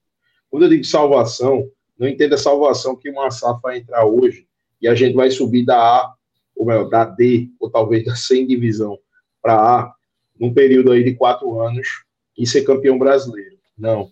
Mas eu digo é de sanar o clube, tá? Quando eu digo sanar os débitos do clube, e começar a implantar um pensamento profissional dentro do clube. Eu continuo isso. Pode ser que tenha gente do conceito, pode ser até que tenha gente do nosso grupo que discorde, mas eu sempre defendi muito isso. É, essa questão, como você falou, Maurício falou sobre, sobre contrato, né, sobre o que deve ser feito, eu concordo com o Marinho, eu acho que deve ir para o pleno, tá? E acho que é legítimo qualquer sócio do Santa Cruz, qualquer conselheiro do Santa Cruz, questionar isso, seja dentro do, do conselho ou dentro do judiciário, né? Porque realmente, assim, eu acho que se apareceu aí minha, meu, como é que se diz, a mensagenzinha, eu sempre defendi que SAF, sem a participação do sócio, é um golpe contra o Santa Cruz. É um golpe contra a história do, democrática do Santa Cruz. Tá? É, você vê, inclusive, o presidente atual, quando vai dar suas entrevistas, fala que o Santa Cruz é um clube inclusive, um clube é, é, democrático, um clube que vem do povão, que o pessoal deu seu tijolo para ajudar a construir, etc. Quando se fala inclusivo e você exclui o sócio, há uma contradição muito grande quanto a isso. Inclusive, porque a SAF é digo e repito, a decisão mais importante do Santa Cruz, talvez nos últimos 40 anos. É uma decisão que pode realmente mudar o Santa Cruz, o futuro do Santa Cruz. E eu digo, não é uma mudança do futuro do Santa Cruz, é, talvez de imediato, mas é uma coisa que vai ser construída num médio prazo que pode realmente significar, desde que, obviamente, seja é, negociado com um investidor sério, com um investidor que tenha compromisso, porque a SAF em si, eu concordo quando dizem que não é sinônimo de sucesso imediato. A gente tem SAF que foi mal feita no Brasil, né? Por, e que deu errado, mas a gente também tem uma SAF que foi feita no Brasil e que no prim, seu primeiro ano, talvez, não tenha tido muito sucesso e algumas pessoas olharam de lado, mas que hoje caminha passos largos para ganhar um título brasileiro depois de quase 35 anos. Acho que foi em 95, né? O último título 90, 95. Quase, pois é, ou seja, quase 30 anos, né? Então, assim, com um trabalho profissional, com um trabalho que, se você for olhar, não tem estrelas. É um trabalho profissional, é um trabalho de uma equipe profissional, no geral. Então, assim, é, acho que isso tem que ser muito bem visto. Acho que Antônio não tem legitimidade hoje para conduzir o processo de uma SAF aos olhos do torcedor de Santa Cruz, certo?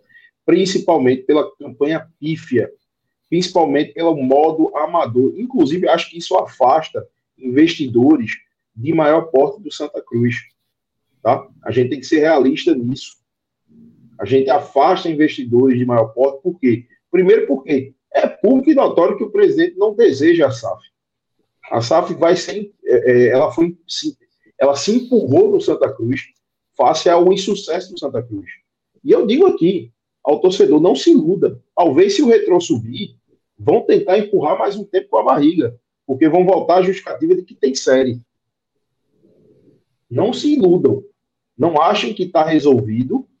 Não achem que, que vão resolver de hoje para amanhã porque não está. Estão esperando o resultado do retrô e vão tentar empurrar com a barriga. Quando seu Evandro, respondendo a pergunta de, de Maurício que ele fez em algum momento, quando seu Evandro vai para a rádio falar essas coisas, eu entendo que Evandro muitas vezes está tentando tirar o foco dos problemas de Santa Cruz. Não acho que ele esteja fazendo isso por maldade, acho que ele está fazendo isso como um, um presidente da federação que está defendendo um do seu federado, um, talvez um dos federados mais importantes que ele tem. Mas tem que haver responsabilidade, inclusive, do presidente quanto a isso. Tá? Porque estamos falando do futuro do Santa Cruz. Não estamos falando de uma situação onde a gente, ano que vem, daqui a dois anos, a gente vai poder rever. Lembrem, se o Santa Cruz não der certo com essa SAF, sabe qual é o destino do Santa Cruz, não sabe? Falência por conta da RJ. O Santa Cruz ele só tem uma direção agora, é para frente. O Santa Cruz não tem opção de, de andar para trás, porque se ele andar para trás, ele vai ser, vai ser decretado sua falência. E para isso precisa ter uma responsabilidade muito grande de quem está cuidando. E digo e repito, o Antônio hoje não reúne condições é, técnicas e morais para definir uma SAF no Santa Cruz. Inclusive, ele deveria ter a hombridade de chamar o conselho ou de apoiar a GE do conselho para devolver ao sócio. Acho que isso ele deveria fazer, inclusive, para se preservar. Porque tudo que acontecer de errado vai ser culpa dele. Tá? Como já está acontecendo e é culpa dele. Por mais que ele tente se esquivar, por mais que ele tente falar que o problema não é ele, que o problema foi Joaquim, que o problema foi Alírio, que o problema foi Tininho, foi qualquer outra pessoa. Nunca o problema foi ele. O problema agora foi ele. Problema foi ele. E outra, ninguém obrigou Antônio a assumir a cadeira. Lembre-se disso, torcedor. Ninguém obrigou Antônio a assumir a cadeira. Antônio fez de tudo para voltar ao clube. Então, tudo que aconteceu no clube é responsabilidade dele. Ele não foi obrigado por ninguém. Ele, inclusive, trabalhou dos para voltar. Exato. Ele, inclusive, trabalhou por debaixo dos panos para construir aquele acordão nojento que foi construído naquele, naquele, naquele almoço ali. Porque aquilo ali foi uma, uma das histórias mais vergonhosas de Santa Cruz. Foi aquele acordão. Tá? Do meu ponto de vista. Aquele acordão ali foi uma das histórias mais vergonhosas de Santa Cruz. Inclusive, se você olhar, poucas as pessoas que estavam sentadas naquela mesa estão ao lado de Antônio hoje. Alguns até, ultimamente, são, são, são alvo de fake news, até de, de suposta combinação de resultado, porque não estão mais do lado dele. Então, assim, ele não reúne, repito, condições técnicas e morais para resolver o futuro de Santa Cruz. Ele deve transmitir essa responsabilidade aos sócios, como todos os clubes fizeram no Brasil. O pessoal está entrando aí, tem gente entrando no final da live, os assuntos que já foram debatidos, não dá para a gente voltar, a gente está no final da live, pessoal, me perdoe, tá? É, Maurino, quem é, quem é a SAF que o Santa Cruz está tratando? Outra coisa, se as eleições não pode, se as, se as eleições não, não vão ser antecipadas, quando a gente olha no desse nesse esse cenário que só cabe ao presidente antecipá-las, se não vai ser antecipada, como é que vai dar tempo, Marino, de um novo presidente ganhar as eleições, fechar uma SAF, homologar uma RJ? Que milagre é esse?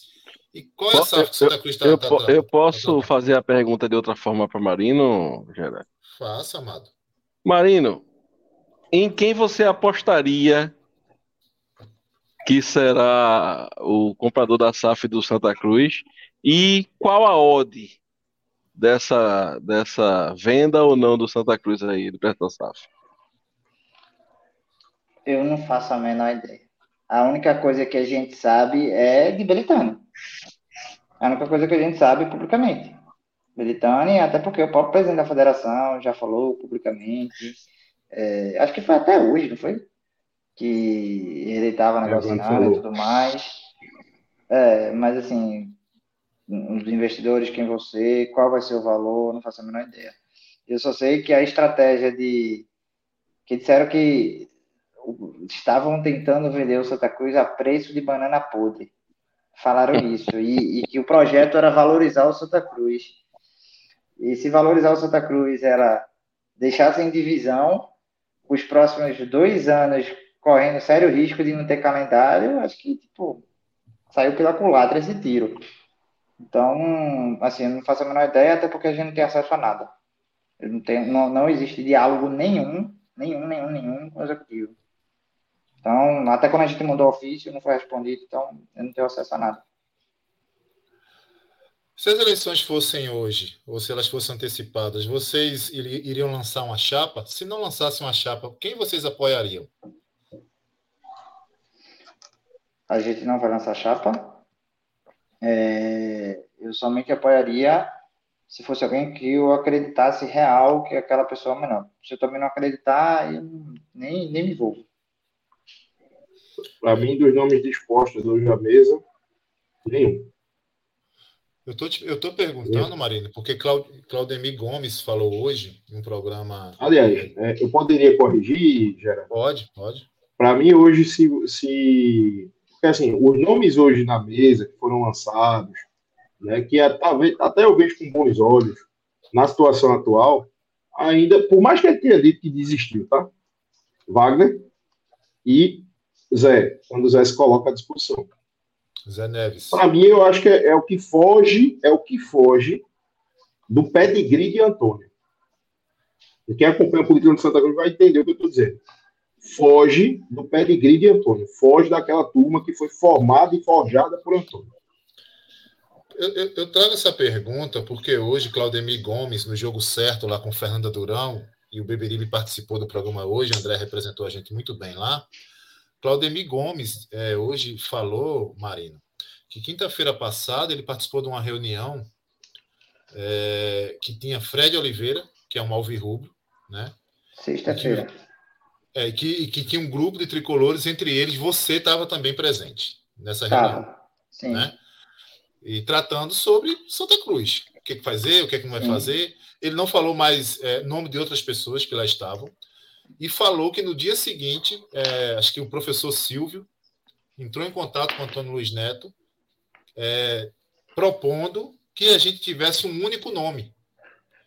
Né? E Antônio não, não, não entende desse jeito, não, não retornou, diz que está muito chateado, muito magoado com o Zé Neves. Né? Palavras de... Se o nome for ele, ele concorda na hora, pô. É, mas aí eu, eu, tô, só, eu tô só passando aqui o que Claudemir Gomes trouxe, né? E aí, eu, eh, se você puder falar, quem estava nessa reunião, Marino? Que você estava presente? Eu vou preferir não falar só porque eu não sei se as pessoas querem falar, querem ser expostas a esse ponto. Aí eu vou respeitar só Qual pela pauta da reunião, então? Qual era a pauta da reunião? Mas eu estava lá, sim, nessa reunião. Eu fui chamado. É, e, e, eu digo a todo mundo que quantas reuniões existirem e que eu for chamado, enquanto eu for presidente do Conselho de Santa Cruz, eu vou. Pode ser, se Antônio ligar para mim e me chamar, eu vou. Porque eu sou, não é Marino que tem que ir para a reunião, é o presidente do conselho que tem que ir para a reunião. Porque eu represento uma instituição. Então é meu dever ir. Quer falar sobre Santa Cruz, eu vou, eu vou estar presente. Então, por isso que eu nunca, fora esse período, por orientação jurídica, que eu já não estava mais na presidência, mas sempre que eu fui chamado para podcast, para rádio, eu sempre fui. Porque eu acho que é meu dever estar sempre falando quando me pede, eu tenho que dar os esclarecimentos. Mas a pauta da reunião, ela foi simplesmente uma forma de ajudar o Santa Cruz. Uma forma de resolver esse imbróglio que está existindo. Então, muitas das pessoas lá não me conheciam, se pessoalmente, né, sabe quem era Marina publicamente. Então, primeiro queriam entender qual era a minha situação política, no sentido, que confusão é essa que acontece de você ter sido afastado, não sei o então as pessoas queriam entender. E as pessoas, sim, queriam, de alguma forma, tentar a melhor soluções para as eleições. Não se discutiu nomes, eu garanto, não se discutiu quem seria o candidato, mas se discutiu, sim, por exemplo, a antecipação das eleições, se discutiu isso, se era possível, se não era. Essas mesmas perguntas que vocês estão fazendo, muitas vezes foi até uma parte meio que um, um eu não sei como é que eu posso falar o nome, assim, um questionário para mim, dizendo assim, Marinho, pode fazer isso, pode fazer aquilo, o que é, que é isso, o que é, que é isso, para entender. Foi mais uma reunião para entender o cenário do que uma reunião para chegar e dizer assim, vamos lançar esse candidato, bora fazer isso, bora fazer aquilo. Era mais uma reunião para entender o cenário. É, o que me chama a atenção, e aí realmente eu fico me perguntando, o que é que Fred Oliveira está fazendo numa reunião como essa, encabeçando a reunião, como segundo Claudemir Gomes? Um alvirrubro. Quer que eu lhe diga? Eu e, e aí eu lhe digo, e eu digo sem problema. E eu acho que ele não vai ter problema falar isso, até porque, tipo, o Claudemir mesmo já falou. Ele, como ex-presidente da federação, ele ficou preocupado a, a, atuação dele não tinha uma pessoa que não era tricolor na mesa, a não ser ele. Todos os outros eram pessoas que têm uma representatividade na política do Santa Cruz, tá? Todos os outros. É, e ele estava querendo justamente unir essas pessoas. Dizer assim, cara, vocês têm que fazer alguma coisa. O, o movimento dele foi dizer assim, vocês têm que se unir e fazer alguma coisa. Vocês não podem deixar o Santa Cruz se acabar assim. Então, por mais todo mundo falar, porra, um alvirrubro, porra, ainda bem que teve um alvirrubro que teve, tipo, como o Maurício estava falando, muitas vezes a gente é tomado, a torcida do Santa Cruz, a gente apanha tanto que muitas vezes até a torcida, as lideranças, a gente é tomado por uma letargia. E às vezes precisa de uma cutucada de alguém para dizer assim, se mexam. Então, assim, a, ele foi por um intuito de preocupação com Santa Cruz. Eu não conhecia Fred Oliveira. Para você, olha, eu tenho 34 anos. Eu acho que quando ele foi presidente, eu nem entendia futebol. Eu lembro de Carlos Alberto Oliveira. A minha, a minha geração acompanhou Carlos Alberto Oliveira. Então, assim, se você falasse, se Fred Oliveira na rua, sabia quem ele era. E, e eu o conheci lá e digo assim, a atitude dele foi de preocupação mesmo. Foi dizer assim, tipo, caramba, o Santa Cruz já se acabando, pô. A gente está caminhando a passos largos para se acabar.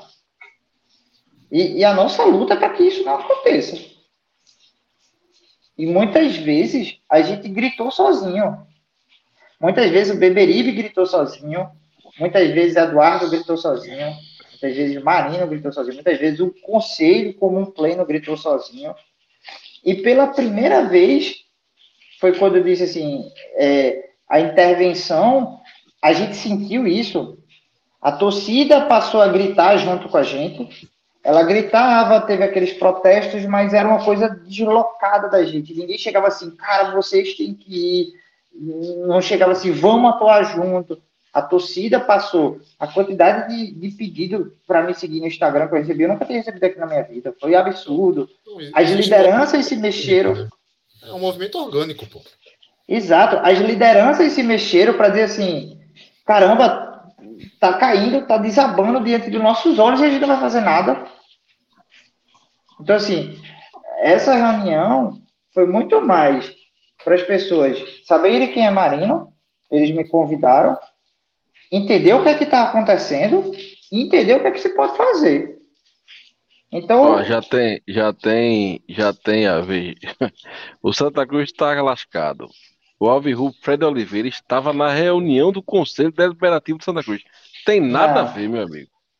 Não Pelo do conselho lá. A conversa lá. é uma e você tá botando outro assunto aqui. É. Ó, e não tinha ninguém do conselho lá, só tinha eu. Eduardo Isso foi, foi a conversa entre tricolores. Não tem nada a ver com Exato. o conselho deliberativo, Cristiano. E outra, é, pessoal, Exato. você tem que lembrar o seguinte: Fred, como o Marinho bem disse, Fred foi presidente da federação. Quer dizer, que, quer dizer que um presidente da federação, que já foi presidente da federação, ele não pode tratar de nenhum assunto de nenhum clube. Ele já teve lá. Ele, veja, eu acho que quando a pessoa vira presidente da federação, ele transcende, ele tem que transcender o amor que ele tem pelo seu clube, porque ele vai estar tratando, não é só de Náutico, Santa Cruz Esporte, não. Ele vai estar tratando de Central, Porto, Retro, Petrolina, entre tantos outros clubes. Então, assim, foi, foi um, eu acho que foi uma movimentação orgânica dele, por conhecer e ser amigo de muitos tricolores, né? por conhecer, inclusive, a antiga geração do Santa Cruz, alguns ex-presidentes mais antigos, que foram presidentes, inclusive na época que ele era presidente da, da federação. Ou seja, eu não vejo nenhum, nenhum problema. Né? Ninguém está se, ninguém tá colocando um alvirrubro para comandar o Santa Cruz, não. Entendeu? Ninguém está criando um, ah, não, chama Fred Oliveira para ele comandar o Santa Não, esquece isso. Foi uma conversa de pessoas que gostam do futebol pernambucano. Isso. Tá? Porque em, o, a situação do Santa Cruz, ela não prejudica só nós, torcedor, não. Ela prejudica Eduardo, o futebol pernambucano. Eu vou te interromper para falar uma coisa. Eu vou te interromper só para falar uma coisa. Acho que todo mundo que está aqui, eu, você, Maurício, já, já era, todo mundo que está assistindo, todo mundo tem um amigo rubro-negro. E eu garanto aqui que todo esse amigo rubro-negro da gente e vários outros, ninguém está mais tirando onda, tá todo mundo preocupado. Boa parte das pessoas que eu conheço que torcem pro esporte já é assim, cara, como é que tá acontecendo isso, pô? Já é uma preocupação. As torcidas rivais da gente já deixaram de, tipo assim, olhar só como uma fase que o Santa Cruz está atravessando, como foi no primeiro rebaixamento, para a Série D, todo mundo assim, ah, é fase. Hoje é, todo mundo já olha com consternação, diz assim, opa, que porra é isso? Desculpa, Passou sinal... mas assim, já olha, já olha com... Do sinal com amarelo com o sinal vermelho, de fato. Exato, todo mundo já olha com assustado. Mas enfim, vamos lá. É, é, como a gente diz, Posso é fazer um complemento aqui? Complemento que a gente vai acabar. Só porque eu li aqui no chat alguém falando que nós não somos salvadores da pátria. Concordo. Concordo plenamente. Nós não somos salvadores da pátria. Nós não, inclusive, é, eu posso até falar isso aqui para o marido, porque eu sei que é um pensamento uníssono nosso. Nós não temos pretensão de ser presidente de Santa Cruz. Nós não temos pretensões nem de assumir cargos diretivos no Santa Cruz, como muita gente aí tem. Nossa função é de ajudar o clube. Independente de quem esteja lá, se é que querem a nossa ajuda. Porque eu sei de muita e, gente que está aí que querendo. A gente quer é que a arena, entre aspas, das eleições, ela seja limpa e justa. Só isso. Exato. Que tenha as eleições limpas, que tenha as eleições sem problema, que ocorra tudo da mais forma possível, da mais transparência. Ah, se a torcida escolheu, foram lá os sócios limpamente, escolheu Antônio Neto, ok. Vai tocar o clube, a torcida escolheu, a gente também não pode fazer nada. Mas assim, o que a gente luta é só que tenha uma seriedade na gestão. Só que tenha uma seriedade na coisa. É tudo escuro, tudo obscuro. Se você discorda, ou se quando uma coisa dá errado, nunca é dito assim, ah, fui eu que errei, não, é a culpa da gestão passada, que já faz dois anos que saiu, a culpa é da gestão passada, porque aconteceu isso. Ah, ah eu estava até falando com você antes, Gerard, dizendo assim, ó, se você pegar a primeira entrevista de Antônio Neto, quando ele assumiu o clube, se falou de SAF, e pegar a última que ele deu para a Globo, as palavras são as mesmas. Não muda nem a quantidade de investidores, não muda. Sempre são três, é, a preço de banana podre e, e, que quiseram vender o Santa Cruz, quiseram destruir o Santa Cruz e que ele voltou com muita honradez, com pessoas ilibadas e pessoas sérias como Eduardo Paurá, como não sei quem, um Rodolfo Aguiar da vida, para, sempre palavra dele, para poder conduzir a SAFA, para conduzir a SAFA, porque eles estão valorizando Santa Cruz. Tipo, até as palavras não mudam. Então, assim, eu só quero que a coisa não aconteça o que aconteceu com a gente.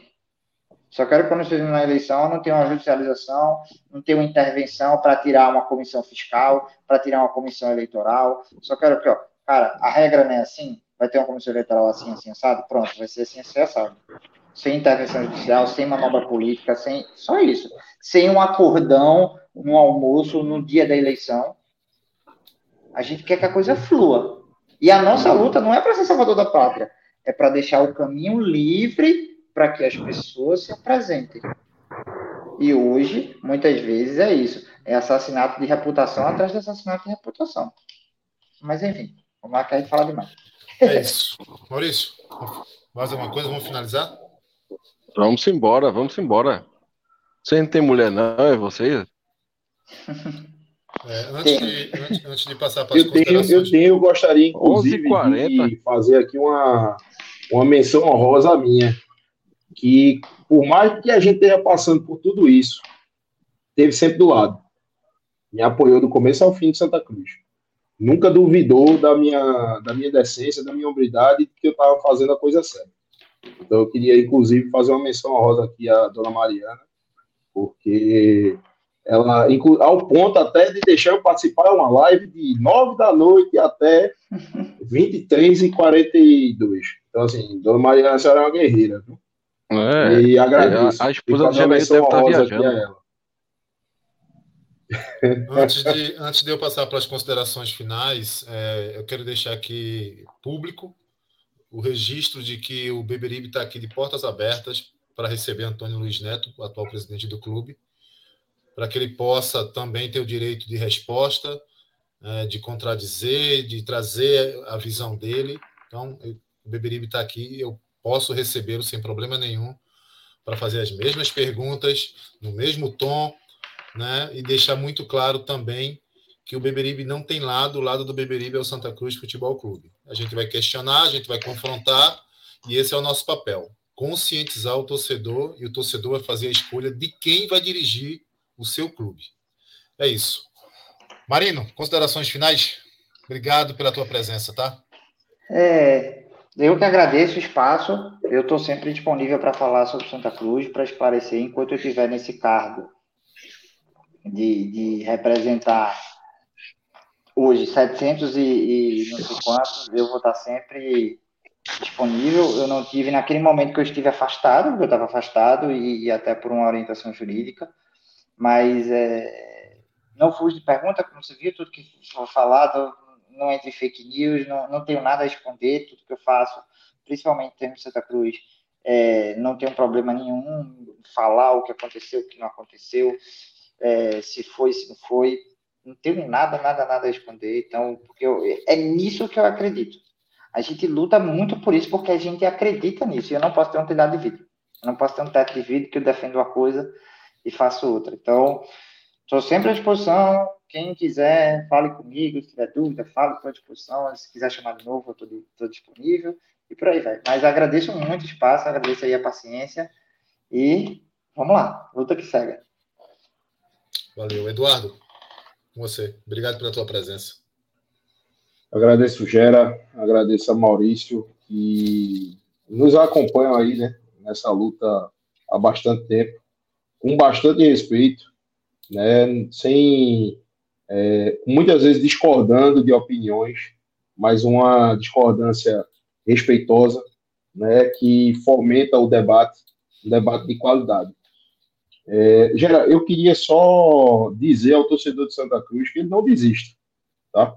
Que ele não desista do clube, que eu tenho certeza que em algum momento essas pessoas que estão aí e que é, fazem mal ao Santa Cruz vão passar e a gente vai ter, eu, no caso, vou ter o prazer, talvez, de ver o Santa Cruz numa dimensão que meu pai viu, né? Uma dimensão que os pais da gente viram e que nós não tivemos o prazer de ver ainda. Então, assim, eu peço para o torcedor que ele não desista. Eu peço para o torcedor que ele continue brigando, no caso sócio, pelo seu direito é, estatutário de aprovar essa SAF do Santa Cruz ou não, que também é um direito do sócio. Se ele não quiser, ele tem esse direito, né? Porque a gente não pode ficar na mão de uma pessoa. Né? O Santa Cruz, infelizmente, que é um clube inclusivo, que é um clube do povo, que gosta de dizer aos quatro ventos, que é o clube das três cores, do branco, do negro e do vermelho, né? Mas que é um clube inclusivo em todos os, em todos os seus aspectos. Ele não pode ser ficar na mão apenas de uma pessoa ou de um grupo né? Que acha que qualquer pessoa que tem que discorde deles é, é um, um, uma ameaça, né? Que não entendem que a discordância ela pode ser saudável no momento que ela fomenta um debate de ideias, né? Então peça aí ao torcedor isso, tá? Que não não desista do clube, independente de Marino, independente de Eduardo, independente de Gera, independente de Maurício.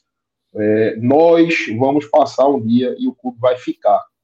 E assim, o clube tem que se renovar de lideranças para não cair mais na frente no ostracismo que caiu hoje, onde só se falam os mesmos nomes de sempre. E esses mesmos nomes não conseguem dar um novo futuro ao Santa Cruz.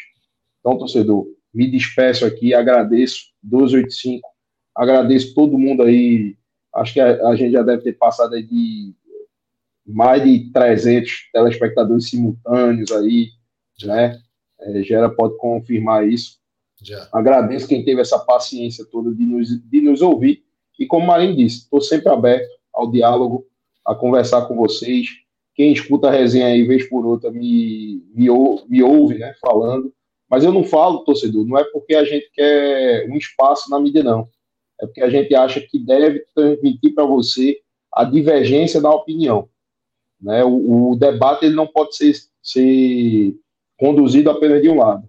Então, quando a gente se pronuncia muitas vezes contra, é exatamente para que você pense, tire suas próprias conclusões.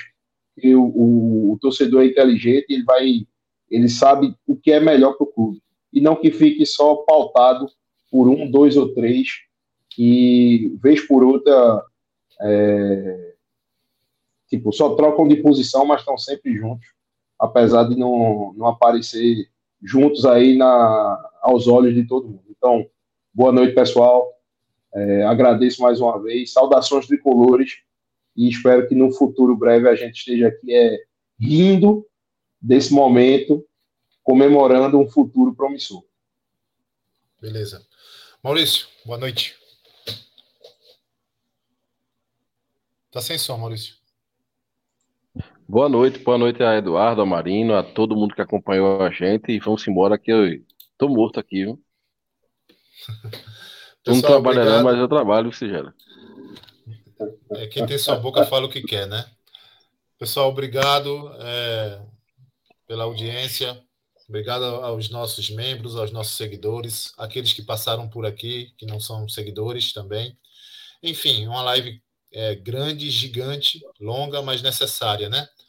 E eu quero deixar aqui já vocês avisados que nas próximas semanas nós iremos é, começar uma série chamada Ao Teu Passado de Glória. Né? Nós iremos falar das décadas de ouro desse clube é, a nível nacional. Né? Traremos aqui é, todo o levantamento do Santa Cruz e as suas participações é, no Campeonato Brasileiro desde 70, desde a década de 70. A série é Ao Teu Passado de Glória. Na verdade, pelo menos Gera, aí de 5 a 6 episódios. Na verdade, vai ser uma série que vai mostrar o fundo do poço que nós estamos, de onde nós viemos, e vai deixar claro nos seus últimos episódios que nós estamos, assim, abaixo de qualquer crítica. Maurício é muito pessimista, vocês conhecem Maurício, né? Então, Não, é então a gente a tá gente bem. contar a Então a história. gente tá bem. Nós vamos contar a história do Santa Cruz no, no Campeonato Brasileiro. Sim, aí tá, gente? começou em 70. Quando chegar nos anos 2000, a gente vai estar tudo filé, né? Cale sua boca, Maurício. Você é muito pessimista. Nossa. Gera, só um último comentário. Eu vi um comentário da porra aqui agora no, no chat. Gera presidente, Maurício vice. Tá Eu faço Pronto. por aí desse. tá doido. Pra acabar de arrombar, pode votar. Tá bom. Um abraço, fiquem com Deus, galera. Viva o Santa Cruz. Tchau. Um abraço, pessoal.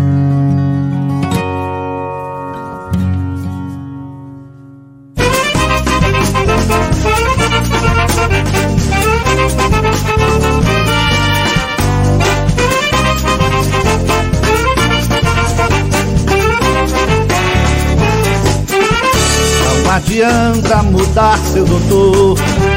Meu coração sempre será tricolor. Eu não me canso de